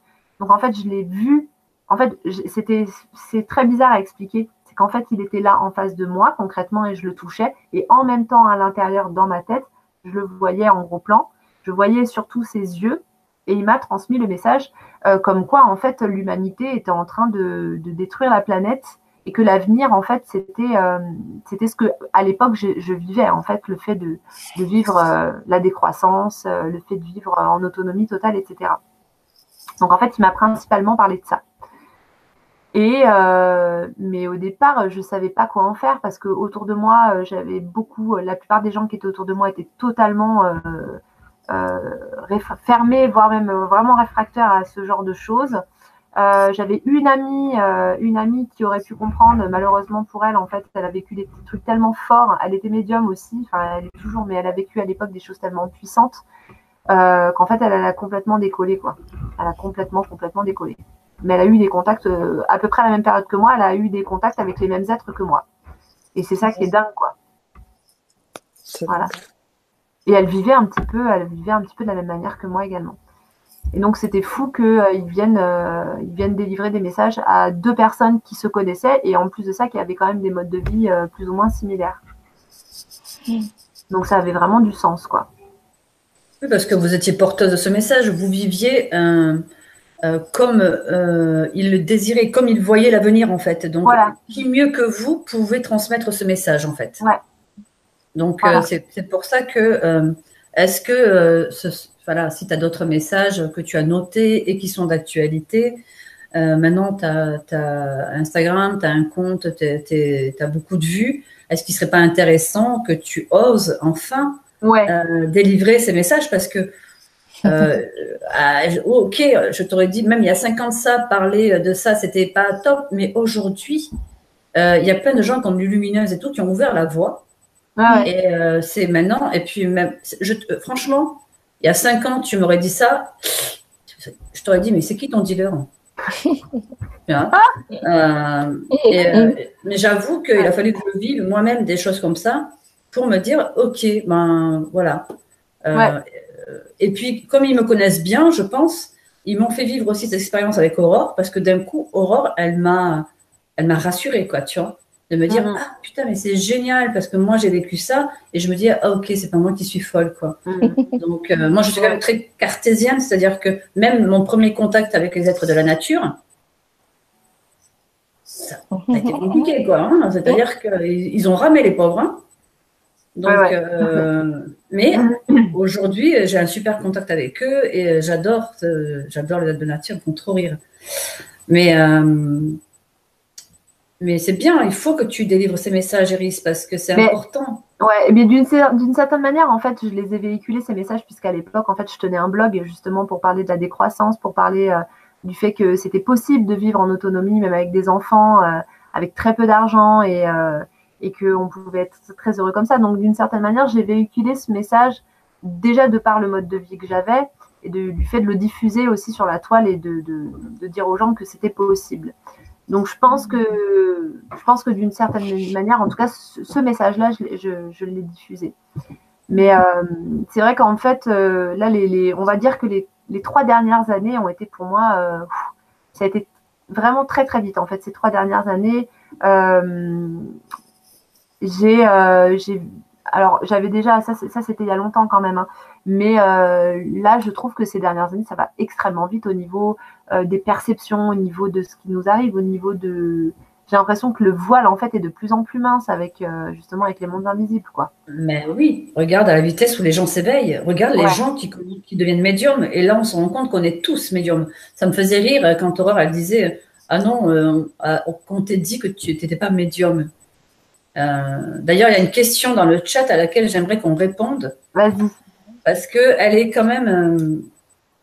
Euh, c'est Babette qui l'a posée, qui dit Que pensez-vous des personnes qui ne croient en rien et un jour, suite à un choc, deviennent médiums, du jour au lendemain, et ceux qui, ne, et ceux qui y croient depuis tout petit, mais qui ne seront jamais médiums? Que pensez-vous de ça? Ben, Tu veux commencer, Aurore ou... Comme tu veux, vas-y, tu as l'air bien lancé. Alors, moi, je suis un petit peu partagée sur la question. Euh, jusque-là, je pensais quand même que globalement, euh, tout le monde, euh, que c'est pas quelque chose que, que tout le monde peut développer. Donc voilà, c'est vraiment ce que je pensais jusque-là. C'est-à-dire que je pensais que les gens peuvent développer beaucoup de choses, c'est-à-dire la clairvoyance, le fait d'aller voir au-delà au -delà du voile, des apparences de quelqu'un, euh, peuvent percevoir plein de choses, peuvent développer de la télépathie, peuvent développer euh, le fait euh, ben, de la décorporation pour les, sorties astrales, etc. Donc ce genre de choses, je pense que tout le monde peut le développer. Après la médiumnité, j'ai toujours eu quand même cette sensation que ça devait faire partie du chemin de vie pour se manifester. Après, là où je m'interroge, est-ce que tout le monde peut le travailler et donc du coup le devenir? Mais des personnes avec qui j'ai beaucoup parlé de ça, qui ont développé des grandes facultés euh, énergétiques et de grandes facultés euh, dans des domaines tels que euh, la magie, la haute magie, donc des liens avec des entités, etc., disent que quand même, malgré tout, même s'ils ont développé tous ces potentiels, il ne n'en reste pas moins, pas médium quand même et que euh, un, bon mage doit être accompagné d'un médium, par exemple, dans justement dans tout ce qui est rituel euh, de haute magie, etc. Donc, euh, j'ai pas envie d'être catégorique, mais c'est vrai que c'est quand même euh, ce que j'ai l'impression qui se passe. Après, voilà, ça se trouve en fait, je me plante complètement et tout le monde peut le devenir. Je ne sais pas. Mais c'est vrai que c'est plutôt moi ce que, ce que j'aurais tendance à penser pour le moment. Alors là, tu parles de médiumnité dans le sens contact défunt, on est d'accord? Ouais, ouais, ouais, Voilà, parce que toi, pour toi, c'est ça la petite nuance entre nous. Après, c'est euh, des, des, questions, de vocabulaire, on s'en fout un peu. Hein. Euh, mais moi, je précise parce que je sais que toi, c'est comme ça que tu emploies le terme médiumnité. C'est vraiment dans le sens contact défunt. Euh, que moi, je vais voir plus large dans le sens que pour moi, un médium, c'est celui qui fait le contact entre ce qui est visible et invisible, quel que soit l'invisible, tu vois. Alors après, pour moi, tous les canaux, moi, je parle de canaux médiumniques, que ce soit clairaudience, clairvoyance, télépathie, etc. Euh, clair ressenti, pour moi, c'est des canaux médiumniques. Donc, moi, j'englobe ça dans un grand truc appelé la médiumnité, voilà. Après, c'est euh, donc je comprends ce que tu dis toi le contact défunt pour toi c'est vraiment spécifique euh, et là-dessus je suis assez d'accord si on parle vraiment du contact avec les défunts je pense que tout le monde n'a pas forcément cette fibre là euh, même moi qui pourtant en ai vu euh, dans la matière et tout euh, j'ai pas le sentiment d'avoir des facilités avec ça. Euh, j'ai vraiment pas euh, autant on voit des euh, des il y a beaucoup de il y a beaucoup de, de médiums qui font du contact défunt j'en ai fait un peu mais j'ai pas le sentiment et pourtant j'en vois encore dans cette nouvelle maison j'en vois. Je fais du passage d'âme la nuit malgré moi ça passe à travers mon corps. J'ai déjà vu le phénomène se produire où on me montre des tas de personnes qui traversent à travers moi euh, comme si j'étais un ascenseur. euh, mais j'ai pas, moi, j'ai pas l'impression d'avoir cette fluidité là. Euh, déjà parce que j'ai mon problème personnellement, mais là je m'égare un peu, mais mon problème personnellement, c'est que quand je veux rentrer en contact avec un défunt, c'est que je vais pouvoir capter plusieurs niveaux de l'être. Et du coup, je, sais, je, je ne sais pas quel niveau de lettre je dois contacter. Tandis que les vrais médiums, dans le sens contact défunt, euh, ils vont savoir quel, euh, ils vont s'accrocher à la, entre guillemets, à la bonne, euh, à la bonne facette, voilà, à la bonne fréquence. Tandis que moi, je suis entre les, entre les fréquences. Donc, je peux voir le, je peux voir le mec euh, coincé dans le bas astral, je peux le voir quand il est passé dans l'au-delà, et puis je peux voir son soi supérieur. Donc, à un moment donné, je sais plus ce que je dois dire. Alors, attends, il va pas bien. Non, en fait, il va super bien. Oh putain, il est lumineux. Et en fait, j'ai vraiment vécu ça dans une séance où je me suis dit bordel en fait tu peux pas dire tu peux pas euh, je, peux, je peux pas parler d'un état parce que quelque part j'ai trop cette conscience que euh, tout est vrai quoi. Il peut être autant euh coincé de, dans, dans le bas astral, puis finalement être euh, passé dans l'au-delà, et puis finalement, euh, je peux voir tous les différents niveaux de son être. Et du coup, qu'est-ce qui est vrai? Pour moi, c'est trop compliqué. Donc là-dessus, je suis assez d'accord. Je pense qu'il y a vraiment des gens, ils sont faits pour ça. Ça se voit de toute façon. Hein. Euh, genre Virginia de Sable qui passe sur Ascension TV. elle, c'est son truc. Je veux dire, ça se voit quoi. elle a ça dans le sang, voilà quoi. Moi, j'ai pas ça dans le sang. Par contre, pour ce qui est, comme tu dis, hein, des perceptions extrasensorielles de façon plus globale, euh, moi je pense que tout le monde peut y accéder si tant est qu'on ait vraiment euh, ce, cet élan intérieur de se dire je vais m'investir là-dedans, je vais persévérer là-dedans, euh, je vais entre guillemets tout donner. Parce que ce que j'ai pu remarquer, parce que moi je fais des soins de développement de la médiumnité et avant ça je faisais du coaching pour développer la médiumnité et bientôt je vais faire voilà, et bientôt je vais faire les formations de développement de la médiumnité parce que c'est vraiment un truc qui me, voilà, c'est vraiment mon truc. Et toi aussi d'ailleurs, tu fais un peu des formations dans, de cet ordre-là euh, en ligne, me semble-t-il. Ouais. Donc c'est mon, c'est mon truc. Mais ce que j'ai pu observer, c'est que euh, il y a alors il y a plusieurs cas de figure. C'est que il y a des gens, euh, ça va clairement pas être sur euh, sur leur écrit dans leur chemin de vie. Ça va pas être le truc qu'ils vont pouvoir développer. Euh, j'ai envie de dire, j'aurais envie de dire, euh, ils peuvent faire des pieds et des mains, ils arriveront pas. Et en même temps, on me dit non parce qu'ils n'auront pas ce truc à l'intérieur qui va faire qu'ils vont persévérer dans cette voie-là. Tandis que moi, pourtant, Dieu sait que j'aurais pu me, je veux dire, j'avais, j'étais toujours frustrée. Euh, j'ai vraiment un peu touché à tout dans le domaine ésotérique et j'arrivais pas à à trouver mon mode d'emploi personnel pour vraiment activer, euh, maîtriser, on va dire, les capacités extrasensorielles. Et c'est vraiment venu à l'âge adulte, mais pourtant, je suis tout le temps revenue, tout le temps revenue, tout le temps revenue.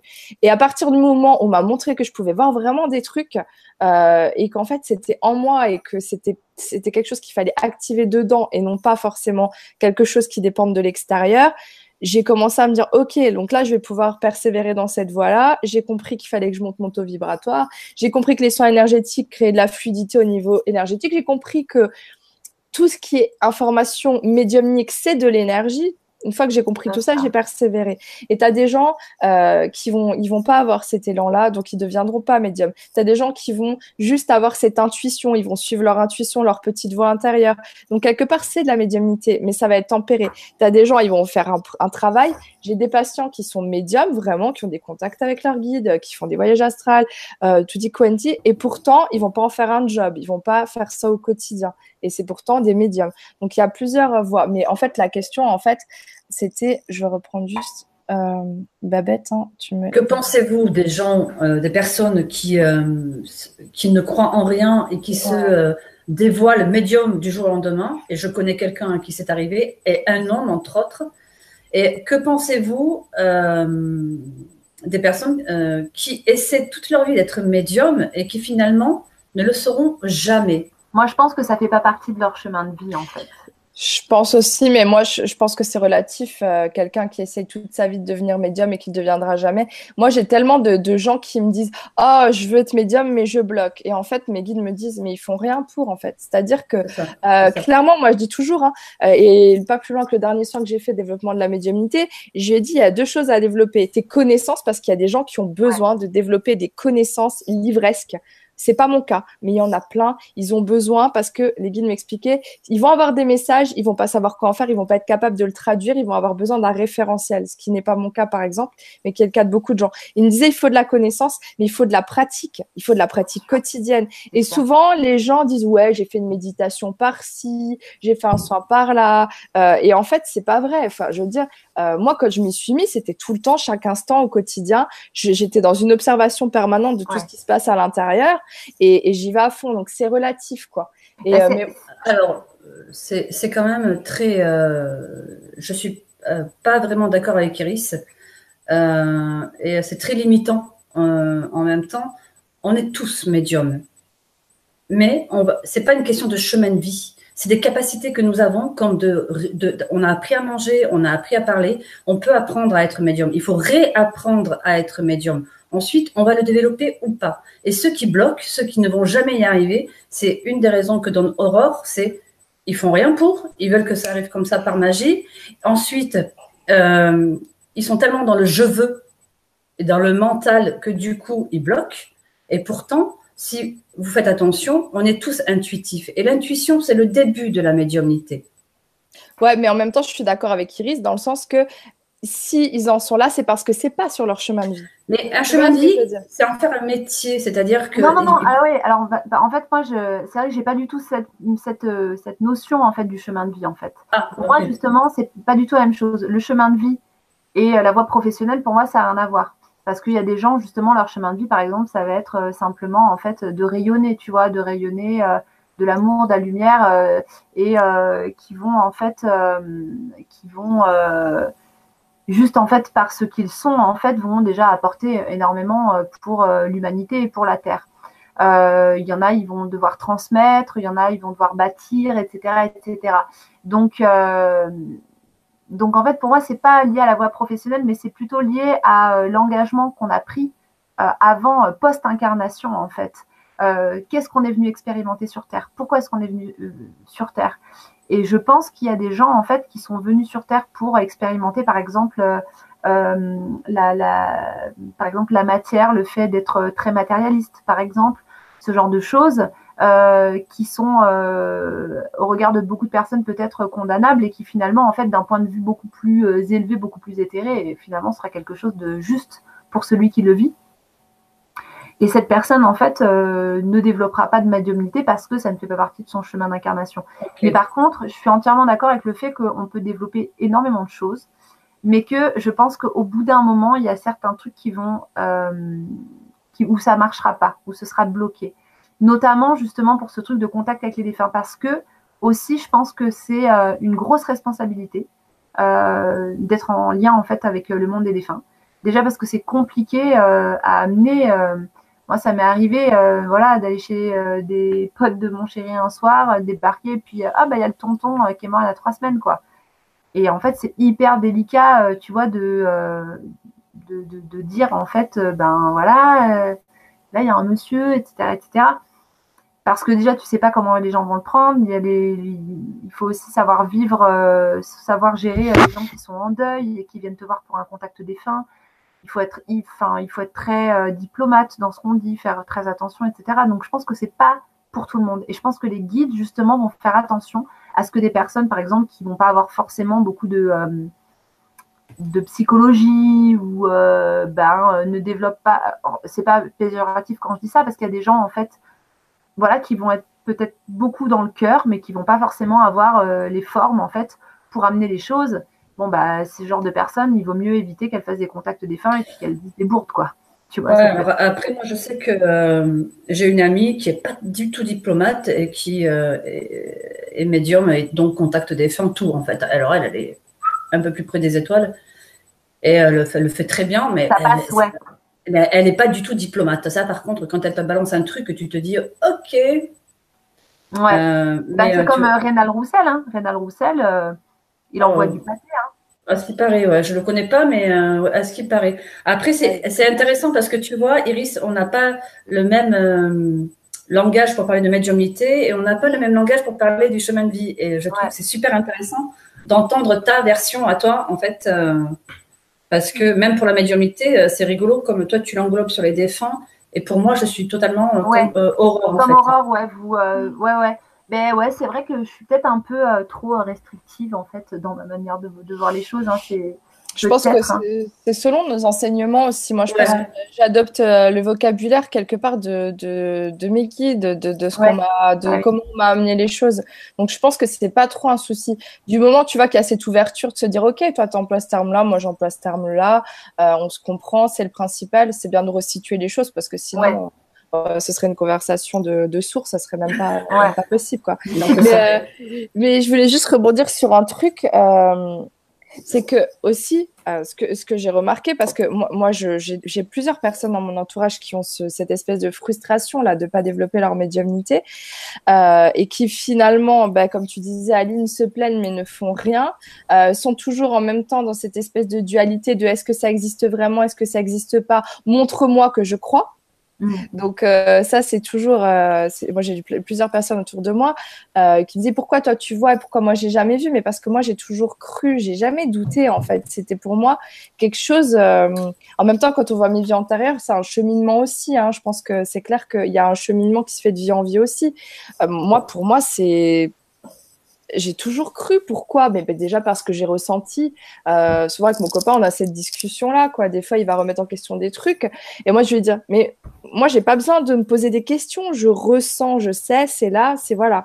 Et aussi, euh, il y a cette notion de pouvoir là-dessus. Moi, je suis toujours en train de revenir là-dessus. Il y a tellement de gens donc qui font pas l'effort, mais qui en plus, euh, au fond, si tu creuses un peu le pourquoi ils veulent être médium, en toute sincérité, en toute bonne foi, parce que ça, c'est pas toujours évident d'y accéder à la bonne foi, malheureusement.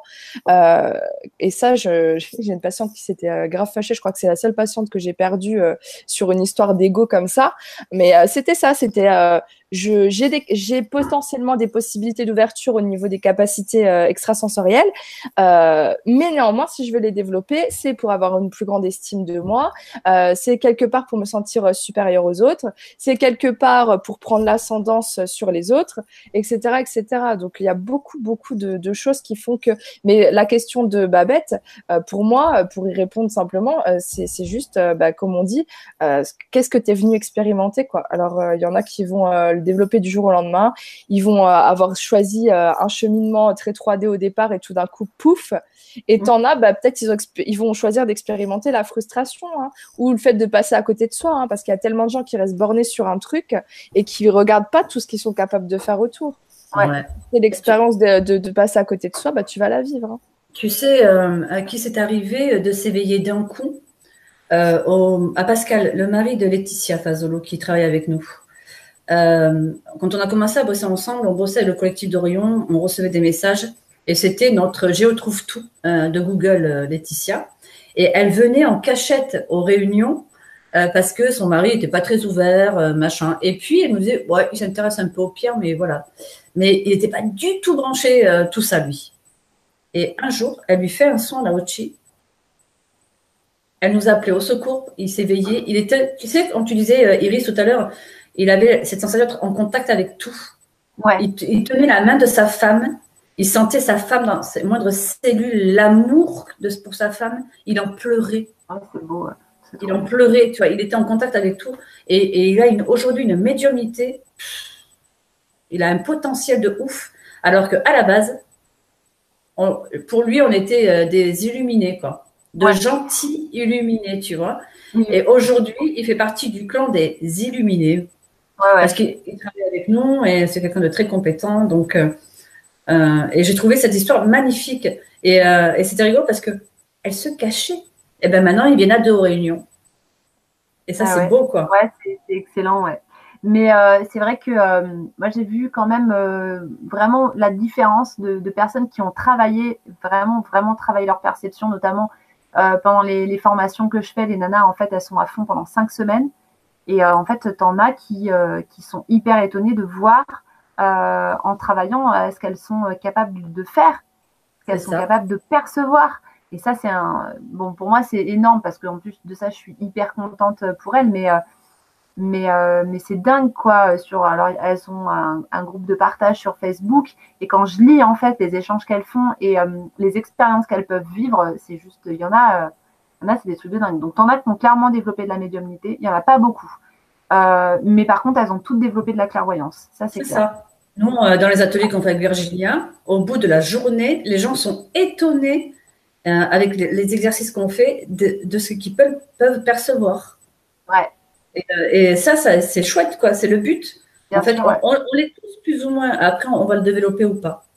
C'est ça. C'est ça. Donc, euh, après, voilà, on va, on va le développer ou pas. T'as un temps pour tout aussi. Moi, j'étais pas prête avant, euh, avant que ça arrive, j'étais pas prête. Hein, c'est simple. Hein. J'ai eu beau faire des pieds et des mains parce que moi, je les ai fait. Hein, vraiment, j'ai, j'ai ramé, mais c'était pas l'heure. Tant que c'est pas l'heure, c'est pas l'heure. Et ça, euh, euh, et vraiment parce que c'est vrai qu'avec avec le recul, je me dis, mais bon sang, comment ça se fait que j'ai pas compris comment ça marchait avant, quoi. Et, et c'est vrai qu'avec une amie, quand on a commencé à se dire, putain, on est médium et on, on recherche ça depuis des années, mais en fait, on l'est. On s'est dit, mais en fait, nous, on s'attendait à un truc genre waouh, genre Walt Disney, quoi.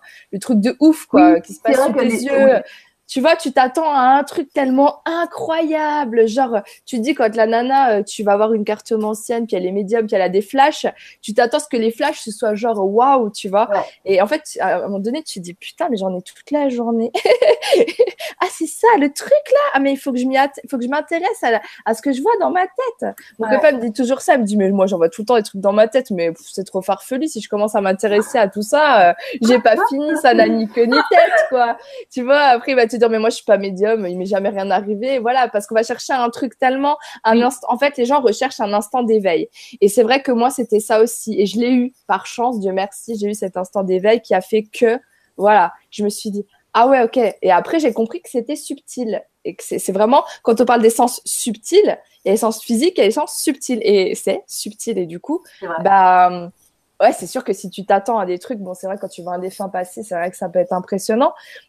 Mais moi, je m'attendais à quelque chose d'encore plus grandiose, en fait. Je pense que j'avais mis derrière le terme médium un truc euh, incroyable, quoi. Hein. Bah, ça, peut quand même, ça peut être incroyable quand même. Ça peut, mais c'est ponctuel finalement. enfin, moi, de mon point de vue à moi, c'est ponctuel, quoi. Moi, ma première clairvoyance, je m'attendais, euh, tu vois, enfin, quand euh, on te dit ouais, être médium et tout, je m'attendais à avoir une image angélique ou un truc super, tu vois. J'ai vu le cul d'une. Hein. Ah oui, tu ça. S'il te plaît, quoi, tu vois.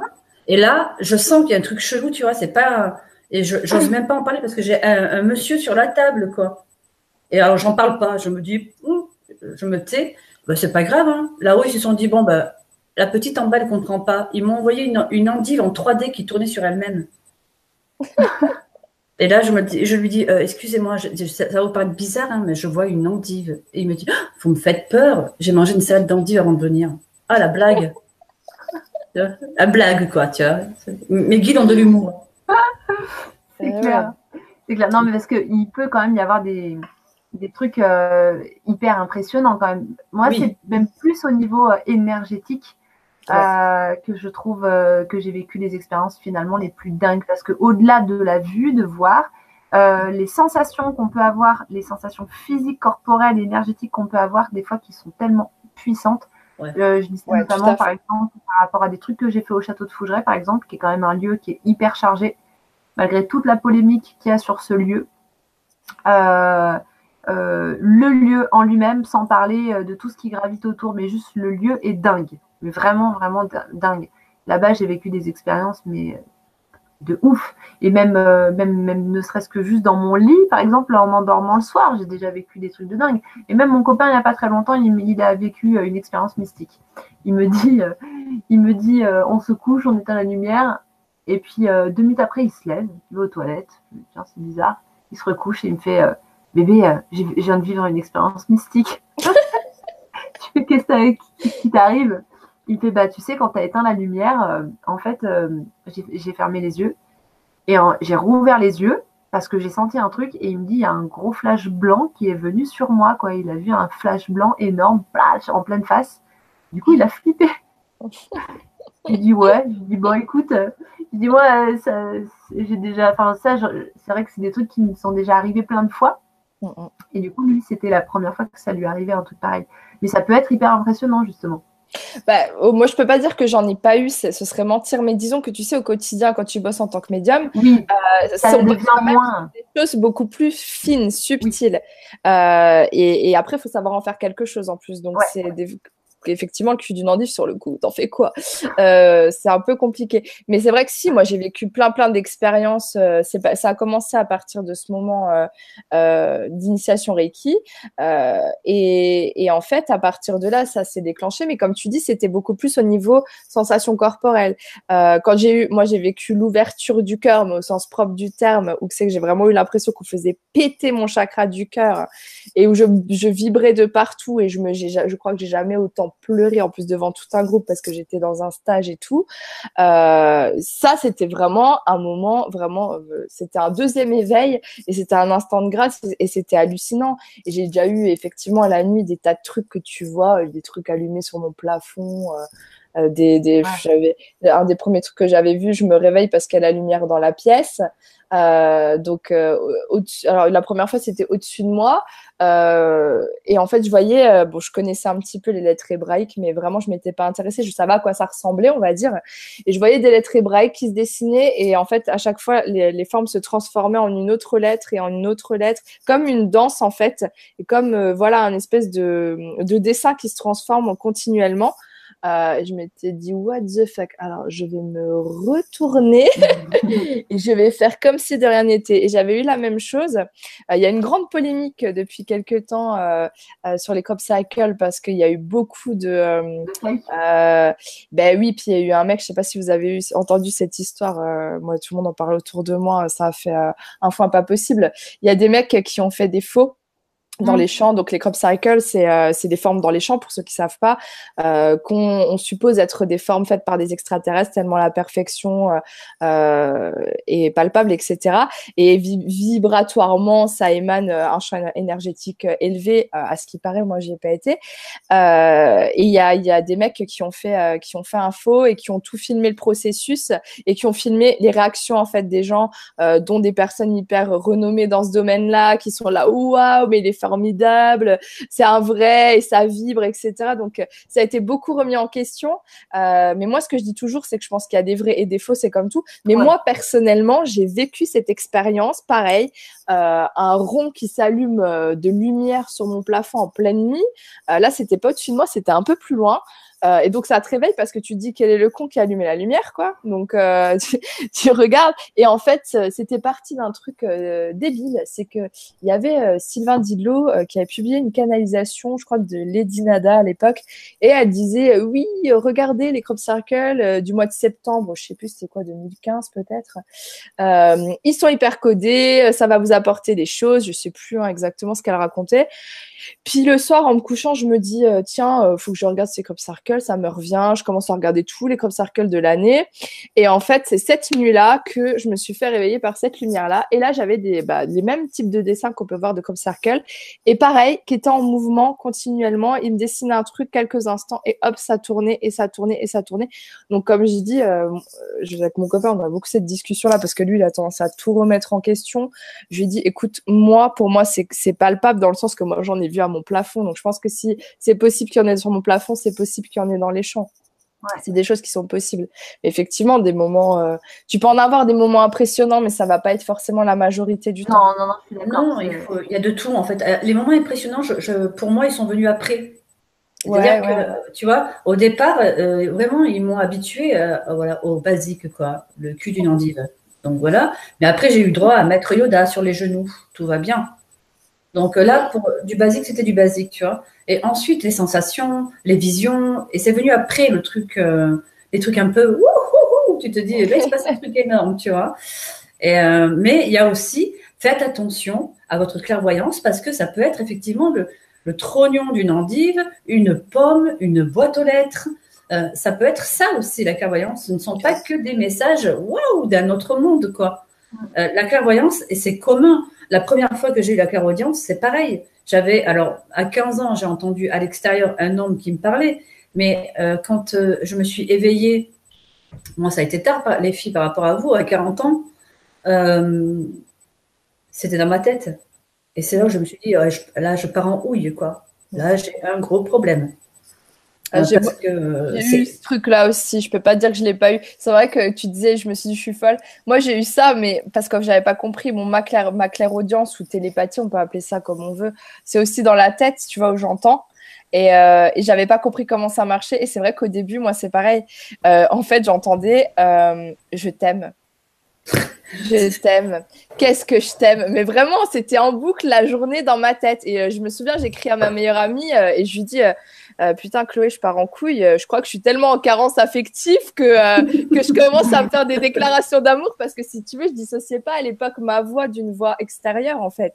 Pour moi, c'était moi qui me parlais et j'avais pas de contrôle dessus.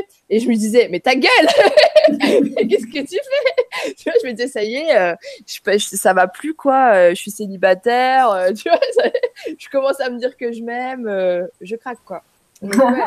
effectivement. Ouais, c'est ça. On va, on va reprendre les questions.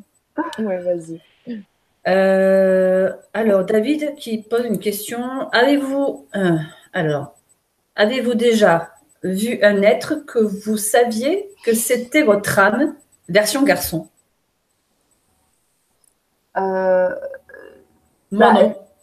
Non, enfin, bah, ce que je disais tout à l'heure, quand j'ai parlé euh, du double, euh, je peux pas dire si c'était euh, plutôt masculin ou féminin, en fait. Je trouve que c'est quelque chose d'assez délicat, parce que déjà, c'est certainement une notion assez terrestre. Il y a certainement d'autres endroits hein, ailleurs où, où il y a aussi une polarité.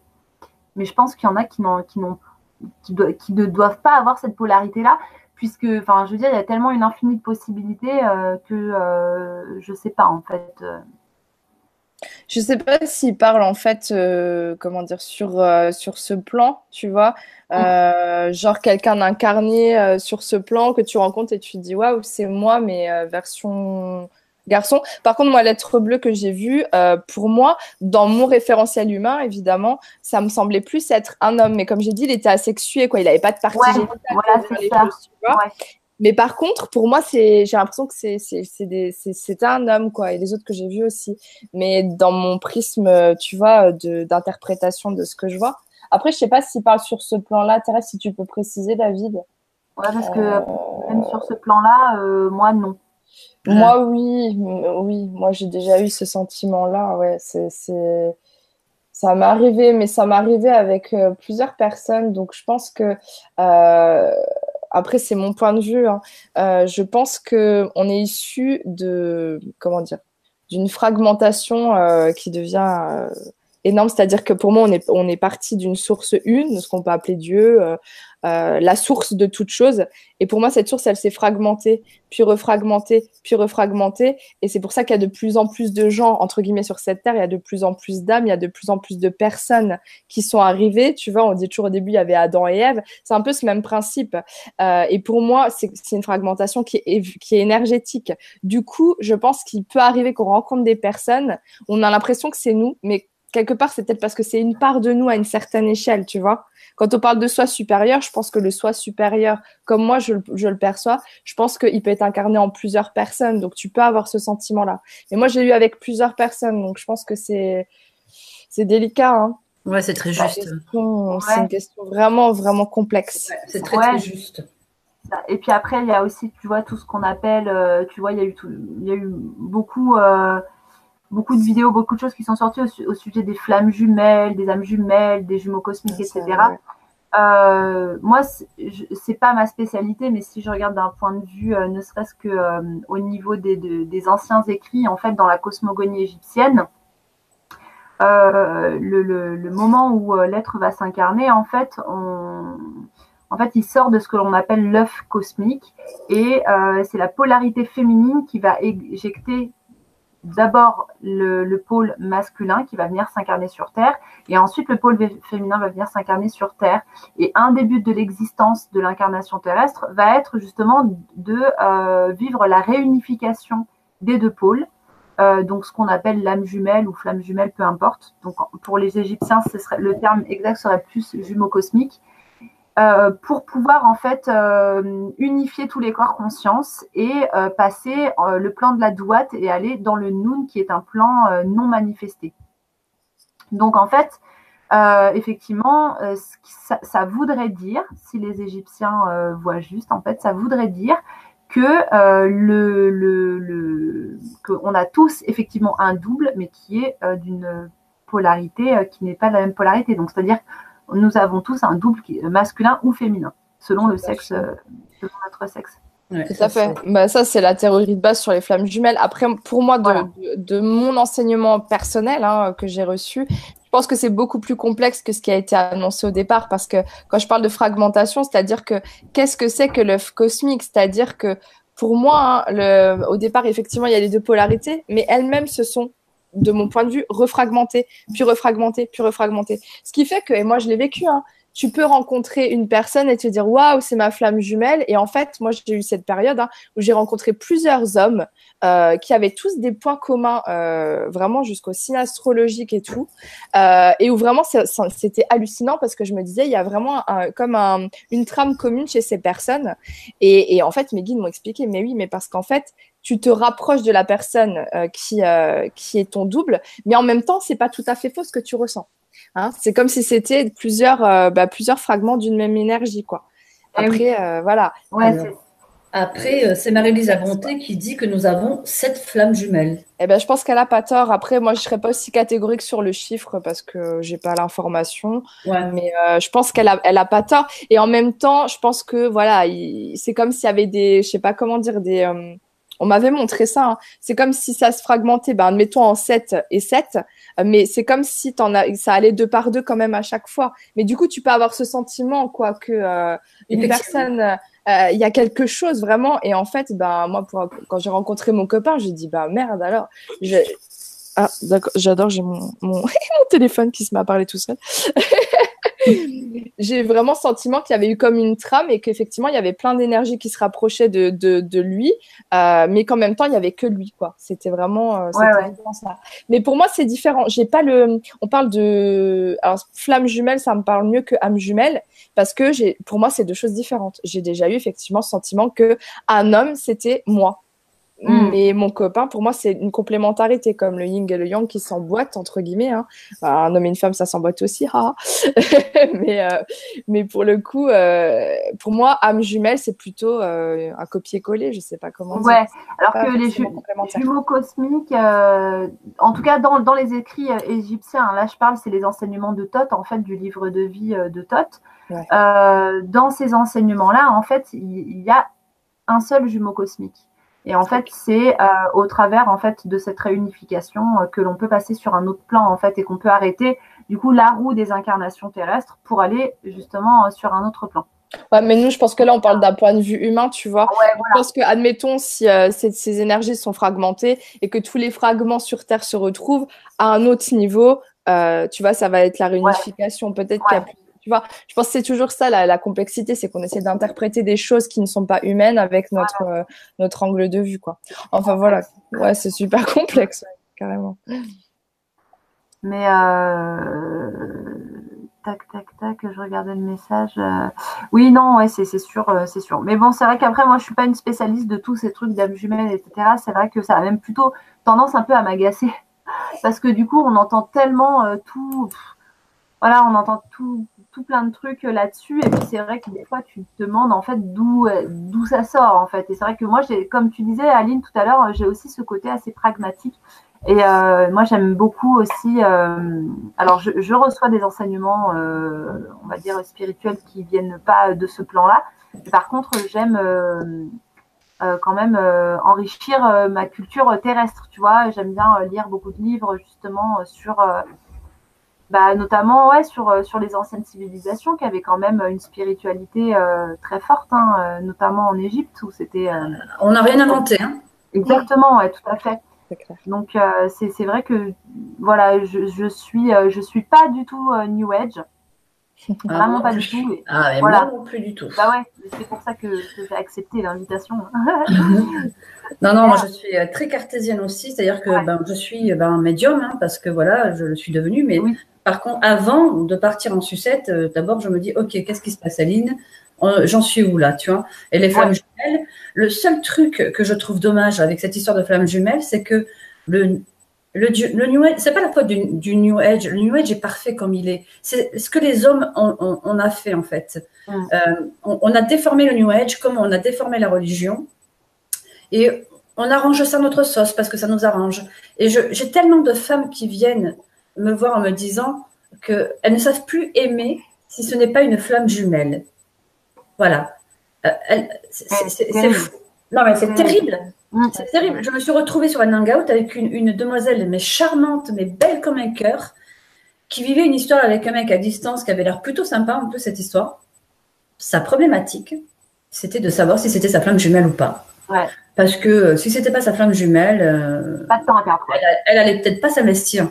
Alors Didier répond bien poliment parce que Didier est quelqu'un de très, euh, il fait, tu vois, très carré tout ça. Moi, j'ai vrillé quoi. Je lui ai dit mais putain, mais comment, comment ça se fait qu'on ne sait plus aimer? Tu ne peux pas tout simplement l'aimer? C'est ça.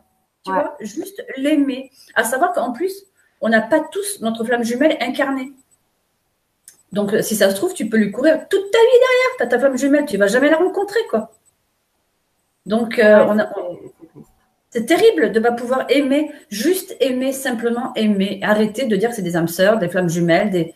Aimez-vous les uns les autres, bordel, sans chercher à ce que ce soit. En plus, les flammes jumelles, c'est très compliqué, quoi.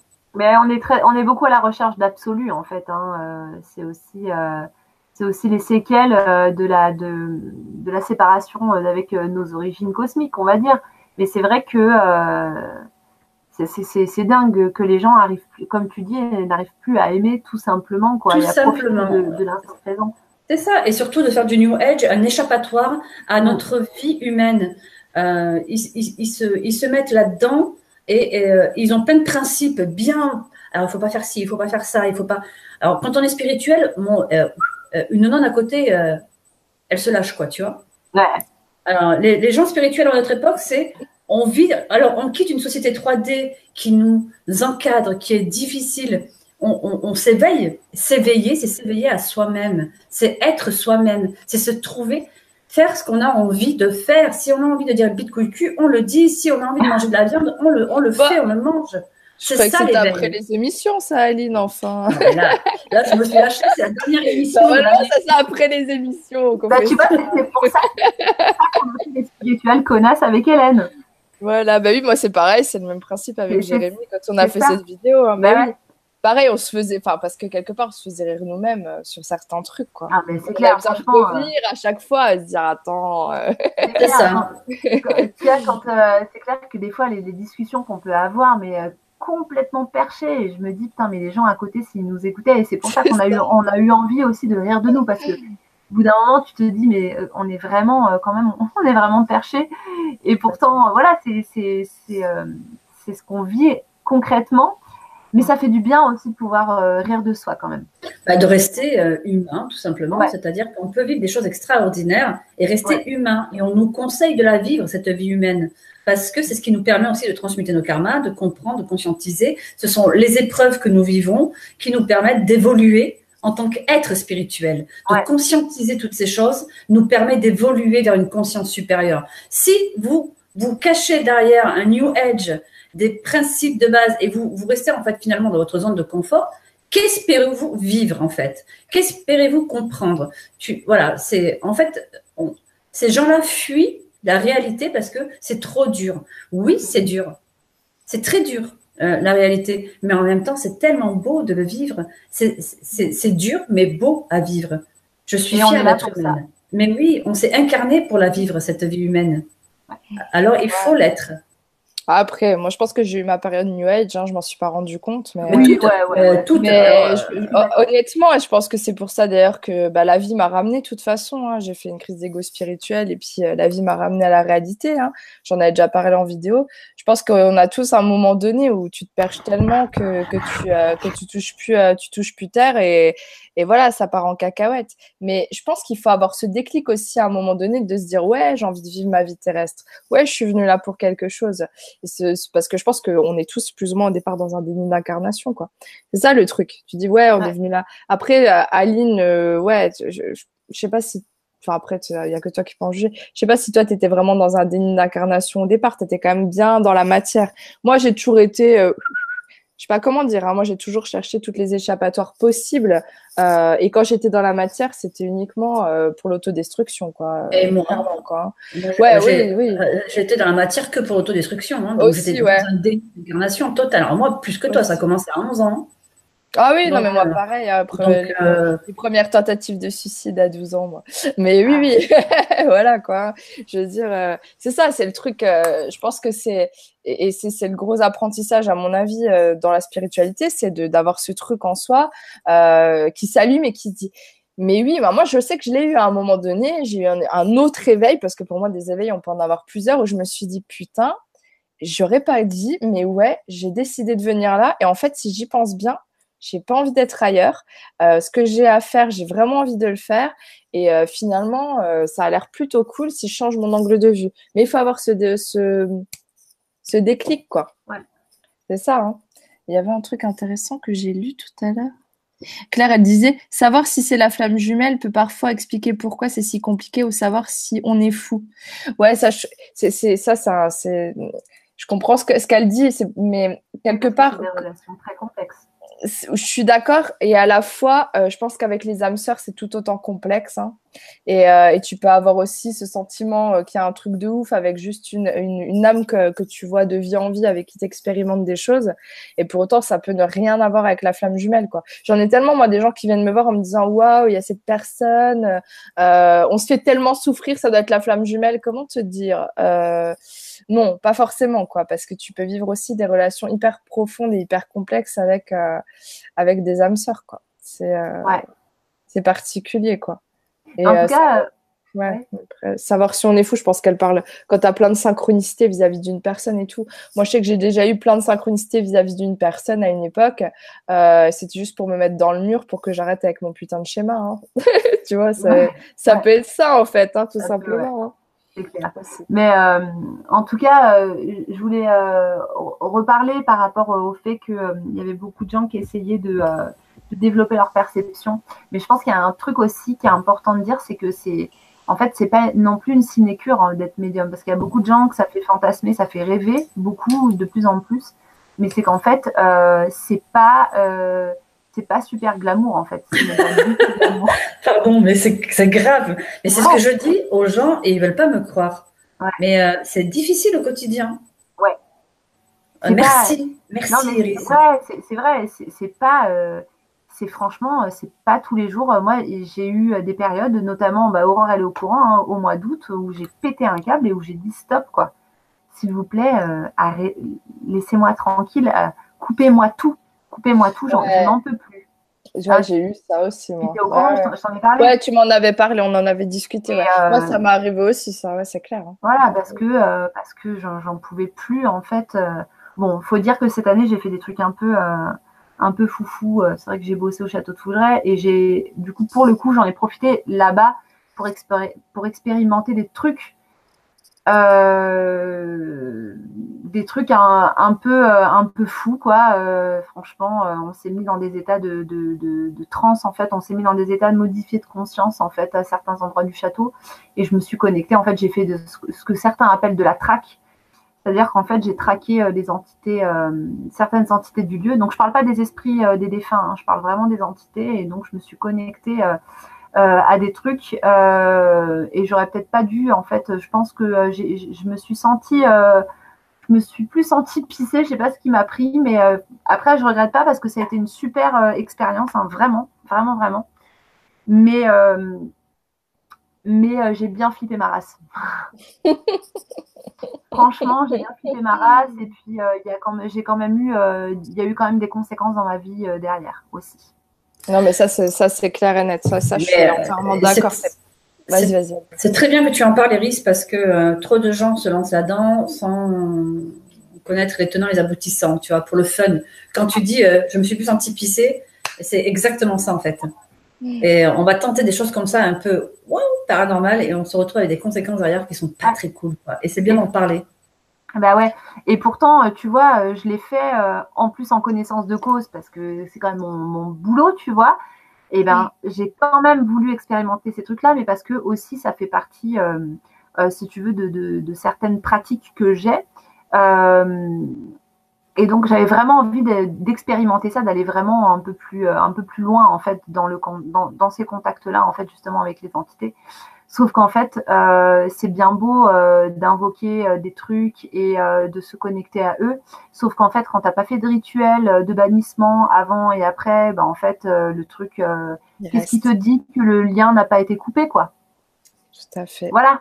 Et en fait, si tu veux, moi, c'est même pas, c'est pas l'entité en elle-même qui est restée, mais j'ai eu, c'était un peu sa trace énergétique. En fait, ça a laissé des traces dans ma propre structure à moi qui a eu des conséquences après par la suite, même au niveau de mon entourage, puisque mon compagnon a eu un, accident de moto euh, le lendemain, sur le, lendemain. J'ai été incorporée, tu sais aussi, j'ai eu un, phénomène d'incorporation aussi au château, euh, vraiment pas cool du tout. J'ai eu des incorporations euh, partielles également. mais après, voilà, je, je l'avais cherché parce que je voulais pousser le truc, expérimenter le truc. Donc, je suis contente de l'avoir fait. Et Dieu merci, les conséquences n'ont pas été non plus désastreuses, mais j'ai quand même eu une période derrière qui a été vraiment difficile. Hum, hum, hum. Ouais, non, mais ça, c'est sûr. Moi, moi c'est plus à l'adolescence où euh, je voulais, en fait, je voulais tellement vivre des expériences euh, hors normes que euh, je, comme j'étais dans l'autodestruction, euh, j'ai poussé des, j'ai poussé le, le, truc quoi. J'ai tenté des trucs en magie. Euh, j'ai fait du spiritisme dans des, des conditions euh, déplorables, comme on disait. Hein. quoi. Le voilà, le Ouija quand quand on, on, en parlait la dernière fois ensemble.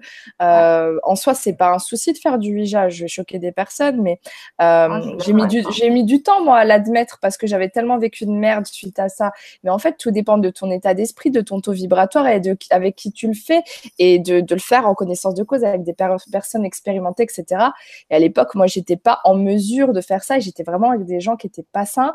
Et moi-même, j'étais pas saine. C'est-à-dire que j'étais, j'étais en dépression, quoi. J'ai fait une dépression euh, pendant X années. Je sais même plus si on peut appeler ça une, dépression. C'était presque une personnalité dépressive, quoi, pour dire. Et, euh, moi, c'était ces périodes-là. Euh, c'était pas tout de suite derrière, quoique j'ai commencé à me sentir, euh, comme tu disais, tu sais, ce sentiment d'être euh, observé.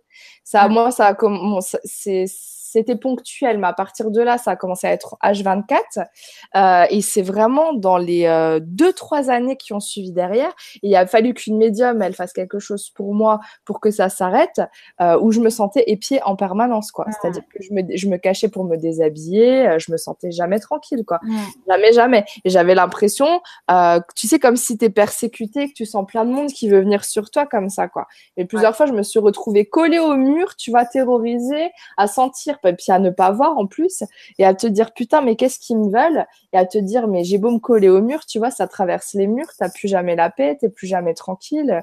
Enfin, des, tu peux vivre vraiment des sales moments et sans parler effectivement même des attaques dans l'astral ou des trucs comme ça. Comment j'avais vécu aussi un paquet de trucs comme ça.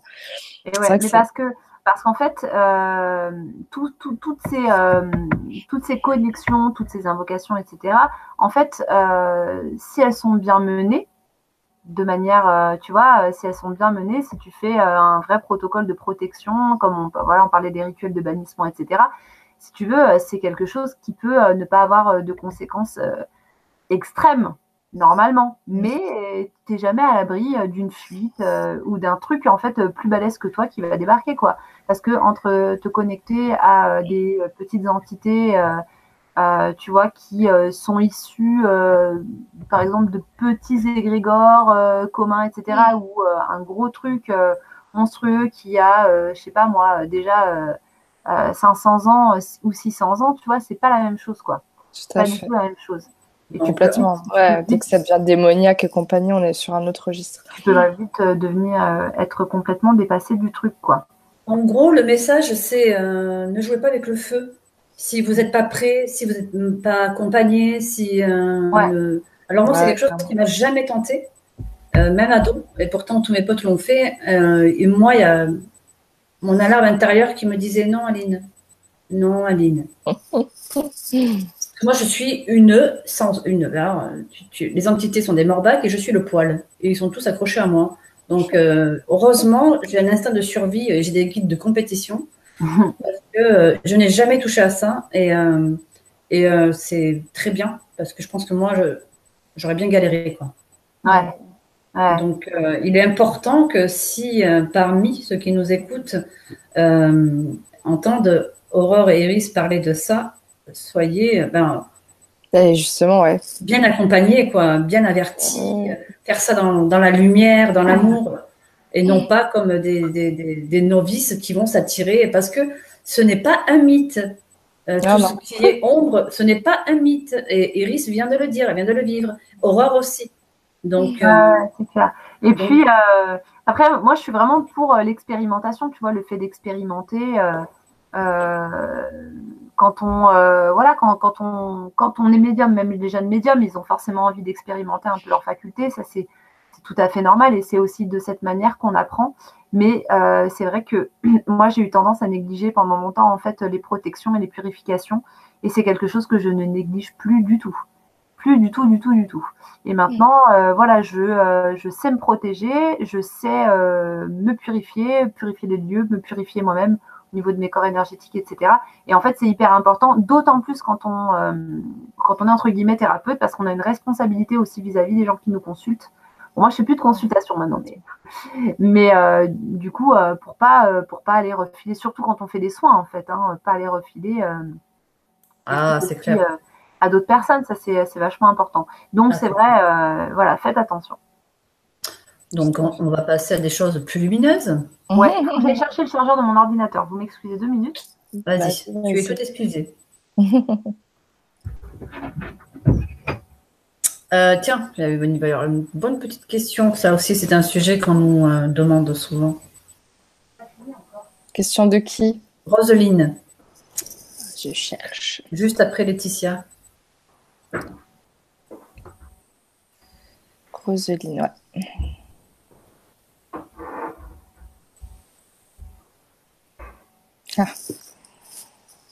Alors ça, je vais pouvoir en parler.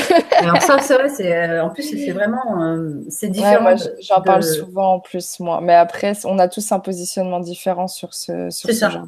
Et c'est bien parce qu'on est trois et trois, on verra quel positionnement on a chacune quoi. Ouais, ouais, ouais. Ah oui, ça c'est ouais. Moi j'en parle j'en parle souvent de ça avec les passions. Mm. Donc du coup, voilà, voilà. Allez, c'est Noël. Eh oui. ouais, mais, mais c'est pas encore Noël, Aline. C'est lundi. Il faut que tu te calmes un peu. Non. Parce que là, ça fait, ça fait trois jours que tu me dis que c'est Noël. Ça fait trois jours que je te chante par WhatsApp des chansons de Noël.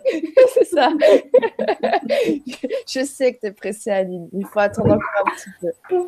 Tu auras tes cadeaux, Aline. Calme-toi. là, ma petite fille intérieure, elle trépille. C'est ça. J'ai remarqué, ouais. Après, ça met de bonne humeur le matin. ça, fait rire les gamins et tout. c'est oh, je te jure, sacré Alors, tu es OK C'est OK euh, C'est good. C'est good. Alors, Roselyne pose une question intéressante puisque du coup, on est trois et on va voir comment chacune se positionne face à cette euh, question. Euh, bonsoir à, toutes les trois. Je ne comprends pas une chose. Si une information est donnée au médium, il y a une raison divine. Pourquoi certains médiums ne transmettent pas tout ce qu'ils voient? Moi, je disais que c'était un truc dont je parle souvent. Et après, je sais pas si tu veux commencer. Non, vas-y, vas-y, vas-y. Alors, moi, j'ai vécu en fait cette expérience, pas moi directement, mais c'est vrai que euh, avant même que je sois vraiment, euh, que j'exerce vraiment dans ce métier-là, je me souviens d'une psycho-énergéticienne qui donc était médium, qui faisait des soins aussi, hein, comme comme moi ce que je fais aujourd'hui, mais avec une autre façon de faire. Elle faisait des soins à distance, euh, et et en fait, elle avait donc fait un soin à mon meilleur ami.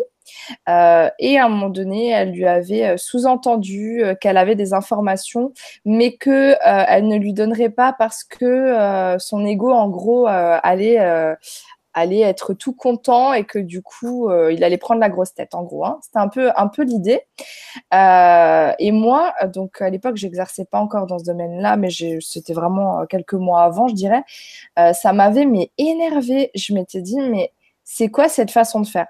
Soit tu dis les choses, soit tu les dis pas, mais tu tu peux pas prendre pouvoir sur quelqu'un en disant moi je sais des choses sur toi que je ne te dis pas. Euh, et en plus à un moment donné, elle lui avait dit un truc euh, du genre limite je te connais mieux que toi-même puisque euh, je t'ai vu en astral, que j'ai vu tes corps subtils, tes chakras, tes gna, Et en fait moi quand j'ai commencé à exercer j'ai vécu euh, plusieurs expériences où j'ai eu des informations euh, que j'avais pas demandées, euh, notamment sur une personne de mon entourage où j'ai vu clairement qu'il trompait sa nana, euh, où j'ai eu le flash vraiment. Hein, et, et, à partir de là, euh, ça a été un cheminement. Mais euh, j'ai dit, donc déjà, j'ai demandé à mes guides, j'ai dit, mais c'est quoi ce bordel euh, C'est quand même de l'ordre de l'intimité. Et moi, j'ai rien demandé. Et ça me vient comme ça. Donc, il m'expliquait que ça, c'était comme une information qui émanait de, de son champ parce qu'il porte une telle culpabilité que du coup, moi, j'ai capté cette culpabilité et j'ai eu l'information complète qui, qui, est venue à moi. Et, et à un moment donné, j'ai posé un cadre. J'ai dit à mes guides, il faut qu'on soit clair je veux que toute information que je reçoive, je la transmette automatiquement. C'est-à-dire que si j'ai une information, ça veut dire que je dois la transmettre à la personne parce que je suis qui pour me permettre de faire de la rétention d'informations, pour me permettre de juger si oui ou non je la donne, etc., etc.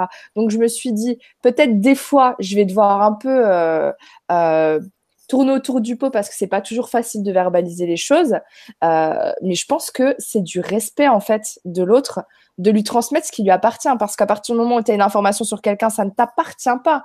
D'où toi, tu vas la garder en disant genre, ah non, moi, je te le dis pas, euh, parce que j'estime que tu n'es pas capable. Ça, c'est de l'humain, c'est de l'ego, c'est du jugement.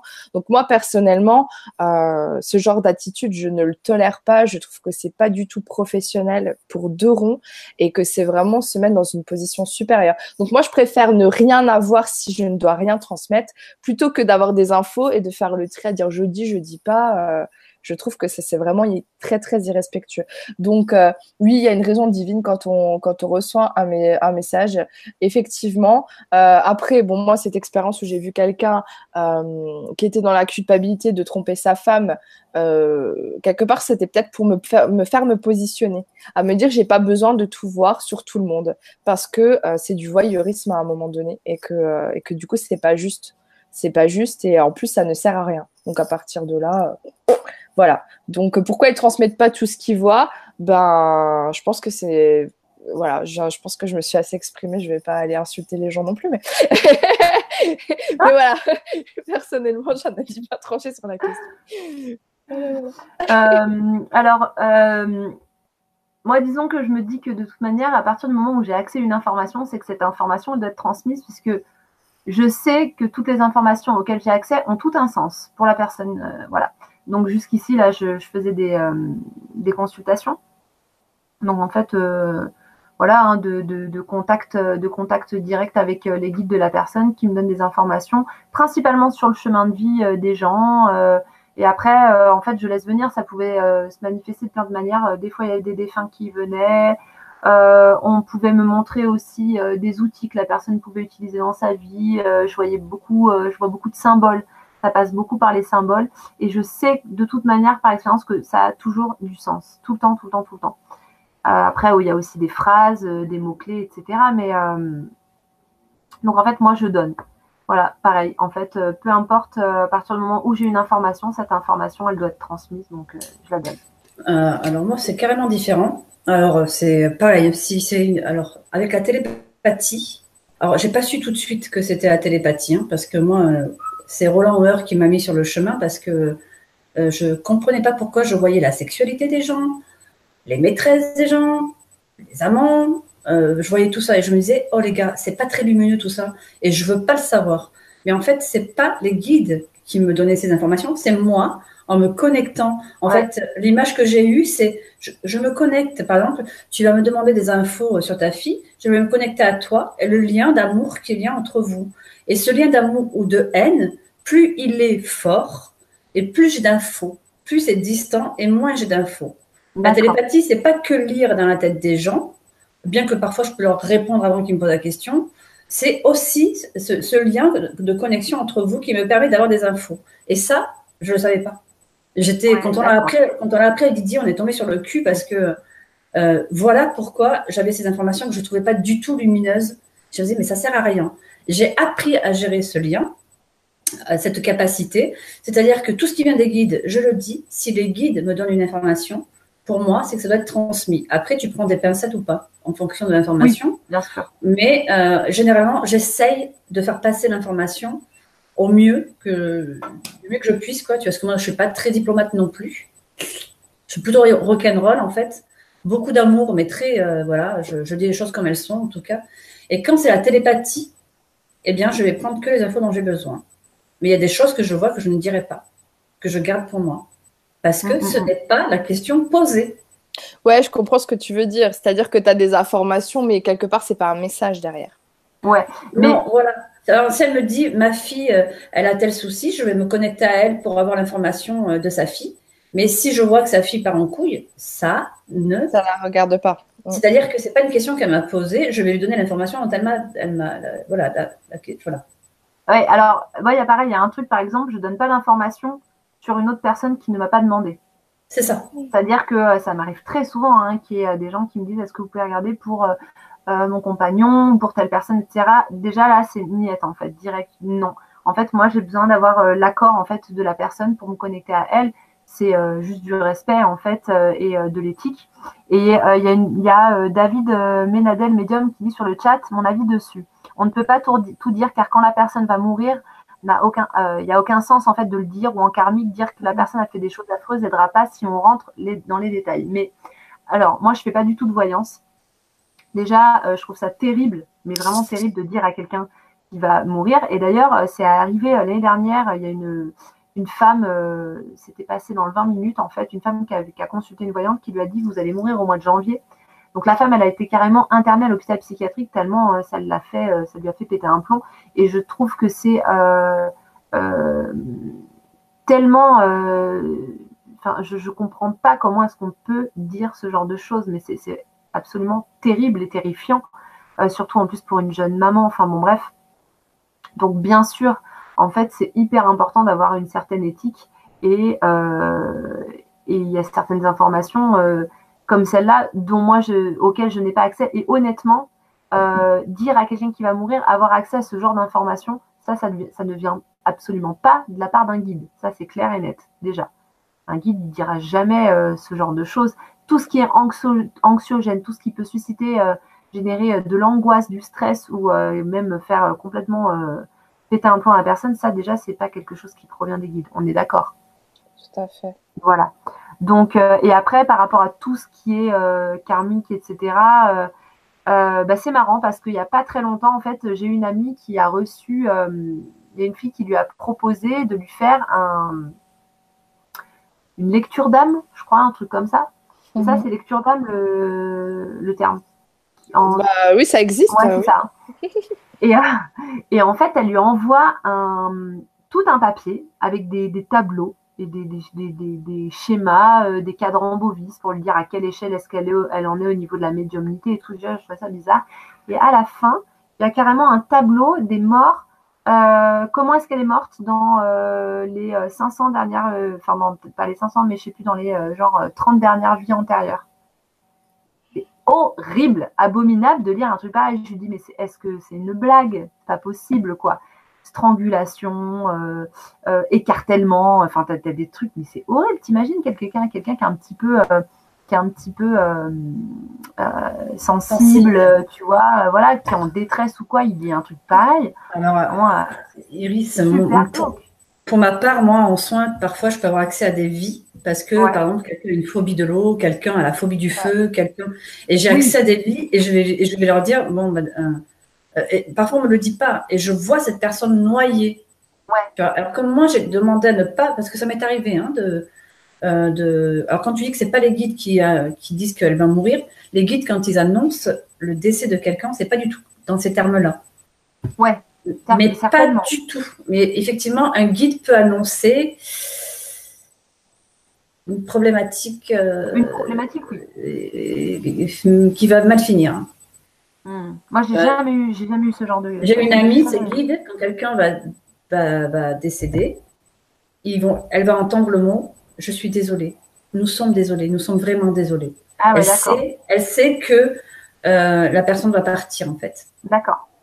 Ils le disent pas ouvertement, ils le disent euh, de façon. Euh, et moi, je peux avoir accès parfois à des vies karmiques. Par contre, je vois pas la mort des gens, ça par contre du tout. Et je veux pas. Merci, merci, ça va bien. Mais par exemple, je vais voir quelqu'un noyé et je lui dire Vous avez peur de l'eau? Elle va me dire Oui, extrêmement peur de l'eau c'est normal. Vous, êtes euh, décédé dans une autre vie. Mais parce que là, ça a euh, du sens. Ça a du sens. Tu balances pas ça euh, au hasard. là, tu vois, moi, ce qui m'a choqué, c'est que tu as un tableau et tu as des colonnes et tu as plein de morts différentes. c'est inhumain. Là, on te balance un truc comme ça, ça n'a aucun sens, en fait, puisqu'il n'y a aucun lien par rapport à ce que tu vis aujourd'hui, en fait. Dans, dans... Et, je me dis, il y, a quand même des trucs comme ça où je trouve ça quand même ouais, ça, ça, me, ça, ça, me fait un peu froid dans le dos de voir qu'il y, y, a certaines personnes en fait qui proposent des trucs qui sont peut-être adaptés à certaines personnes, mais pas du tout à d'autres. Et que ça peut être hyper destructeur en fait. Alors après, est-ce qu'elle donne une explication? Est-ce que, par exemple. Justement, non. Ah, dans toutes ces morts, tu vois, elle peut lui expliquer que, par exemple, dans toutes ces morts qui sont répertoriées, elle va se retrouver et comprendre pourquoi elle a certains blocages, certaines phobies, certains trucs dans cette vie-là. Là, ça pourrait être intéressant parce que du coup, ça, ça prendrait du sens. Et là, en l'occurrence, non, non, là, c'est juste un tableau et c'est tout. C'est comme si euh, j'ai trouvé que ça faisait vraiment curiosité malsaine. Alors, de quoi je suis mort euh, il y a 5000 euh, ans, tu vois? Ouais, tu coches ça oui, ça non, ça oui. c'est ça, tu vois. après, moi, j'ai, moi, j'ai, moi, j'ai, déjà euh, dit plusieurs fois aux gens comment ils avaient pu mourir, euh, mais à chaque fois ça avait du sens en fait. Toujours pareil, ça vient des guides, ça avait du sens. Parfois sur des douleurs physiques, sur des blocages physiques, mais ça je pouvais pas le savoir. Ça c'est, tu vois, ça c'est corrélé après. Après je rentre pas dans les détails quoi. Euh, j'essaie de pas choquer entre guillemets la personne et je précise toujours bien qu'il faut pas fusionner avec la vie antérieure, c'est-à-dire qu'il faut prendre ça avec de la distance quoi. Comme si on te parle d'un film quoi. C'est pas la peine de, de, de, de, de rentrer dans la peau du personnage, comme qui dirait.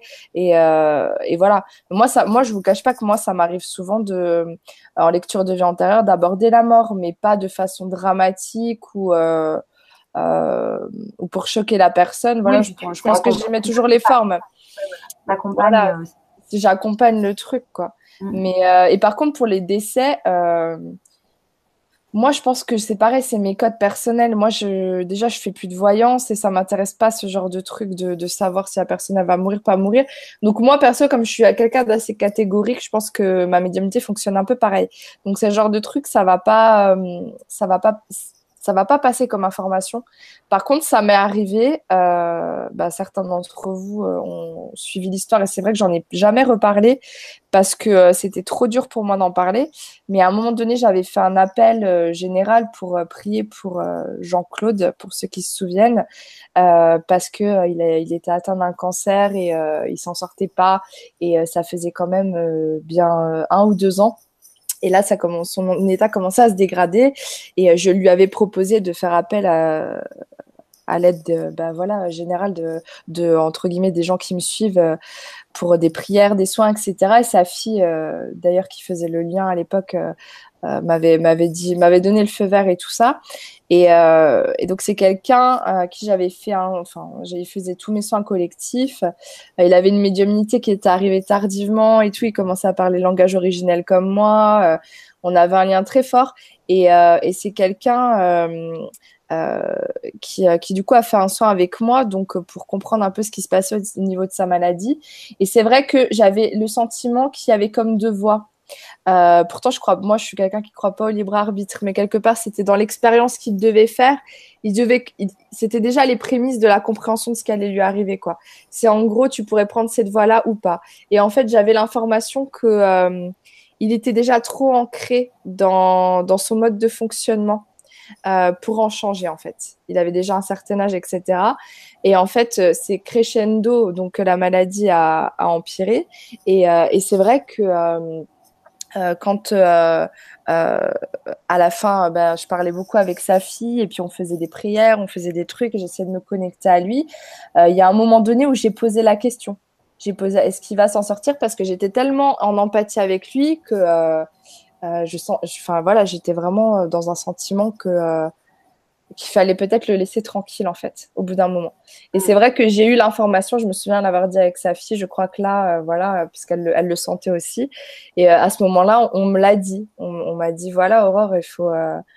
c'est un peu comme l'acharnement thérapeutique, l'acharnement énergétique. À un moment donné, c'est pas aidant pour la personne, ça le, ça le raccroche. Et là, j'avais cette info, mais c'est vrai que je pense que ce genre d'information, euh, tu peux l'avoir que dans un cadre donné, quoi, dans un idéal, mais après, ça devient malsain. Mm. Mm, mm. Et donc, Jean-Claude, effectivement, euh, est décédé. Et, euh, et, voilà. Mais en tout cas, il est décédé entouré au mieux de, de, ce qui était possible, quoi.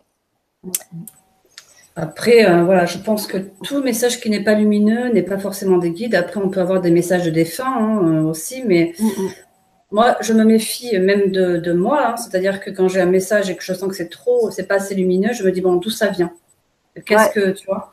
Qu'est-ce que je canalise? Voilà. Et euh, si on est, si on n'est pas dans, sur le qui vive, euh, si on ne fait pas attention à, ce que l'on canalise nous, c'est potentiellement dangereux. Ouais, ah je suis d'accord.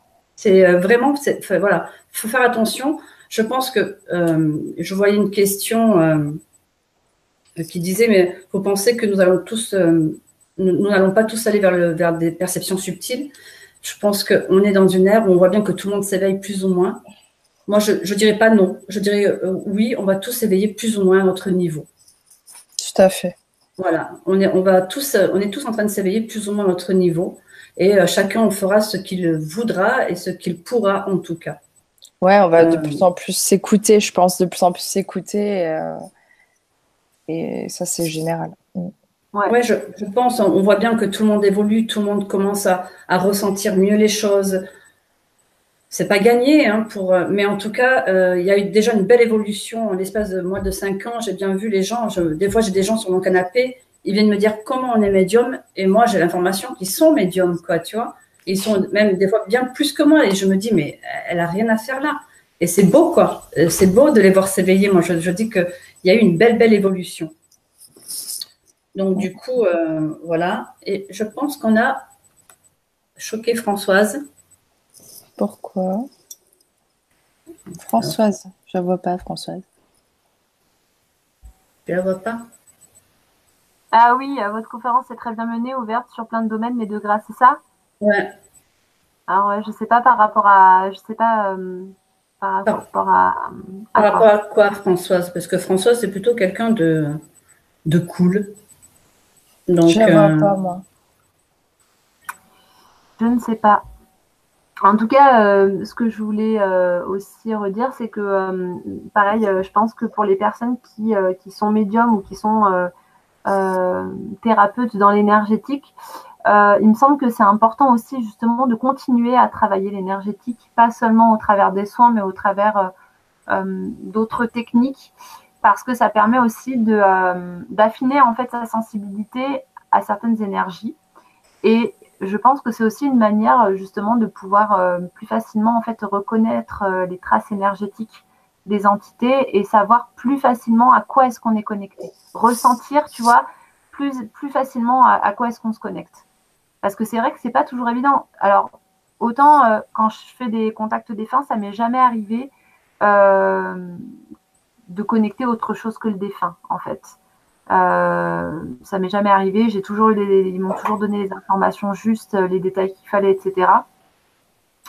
Mais euh, par contre, au travers d'autres pratiques, euh, je me suis euh, combien de fois qu'on voilà, combien de fois je suis tombée sur des entités, des trucs chiants en fait qui viennent juste pour se nourrir en fait, qui viennent juste pour vampiriser une séance, prendre l'énergie dont ils ont besoin pour continuer à subsister. Et en fait, au bout d'un moment, tu arrives en fait, tu reconnais, tu ressens ce qui est en train de se passer et tu peux du coup tout couper le truc tout de suite pour éviter déjà toi de te faire pomper ton énergie et en plus de ça de euh, te ramasser des trucs qui vont te coller au basque.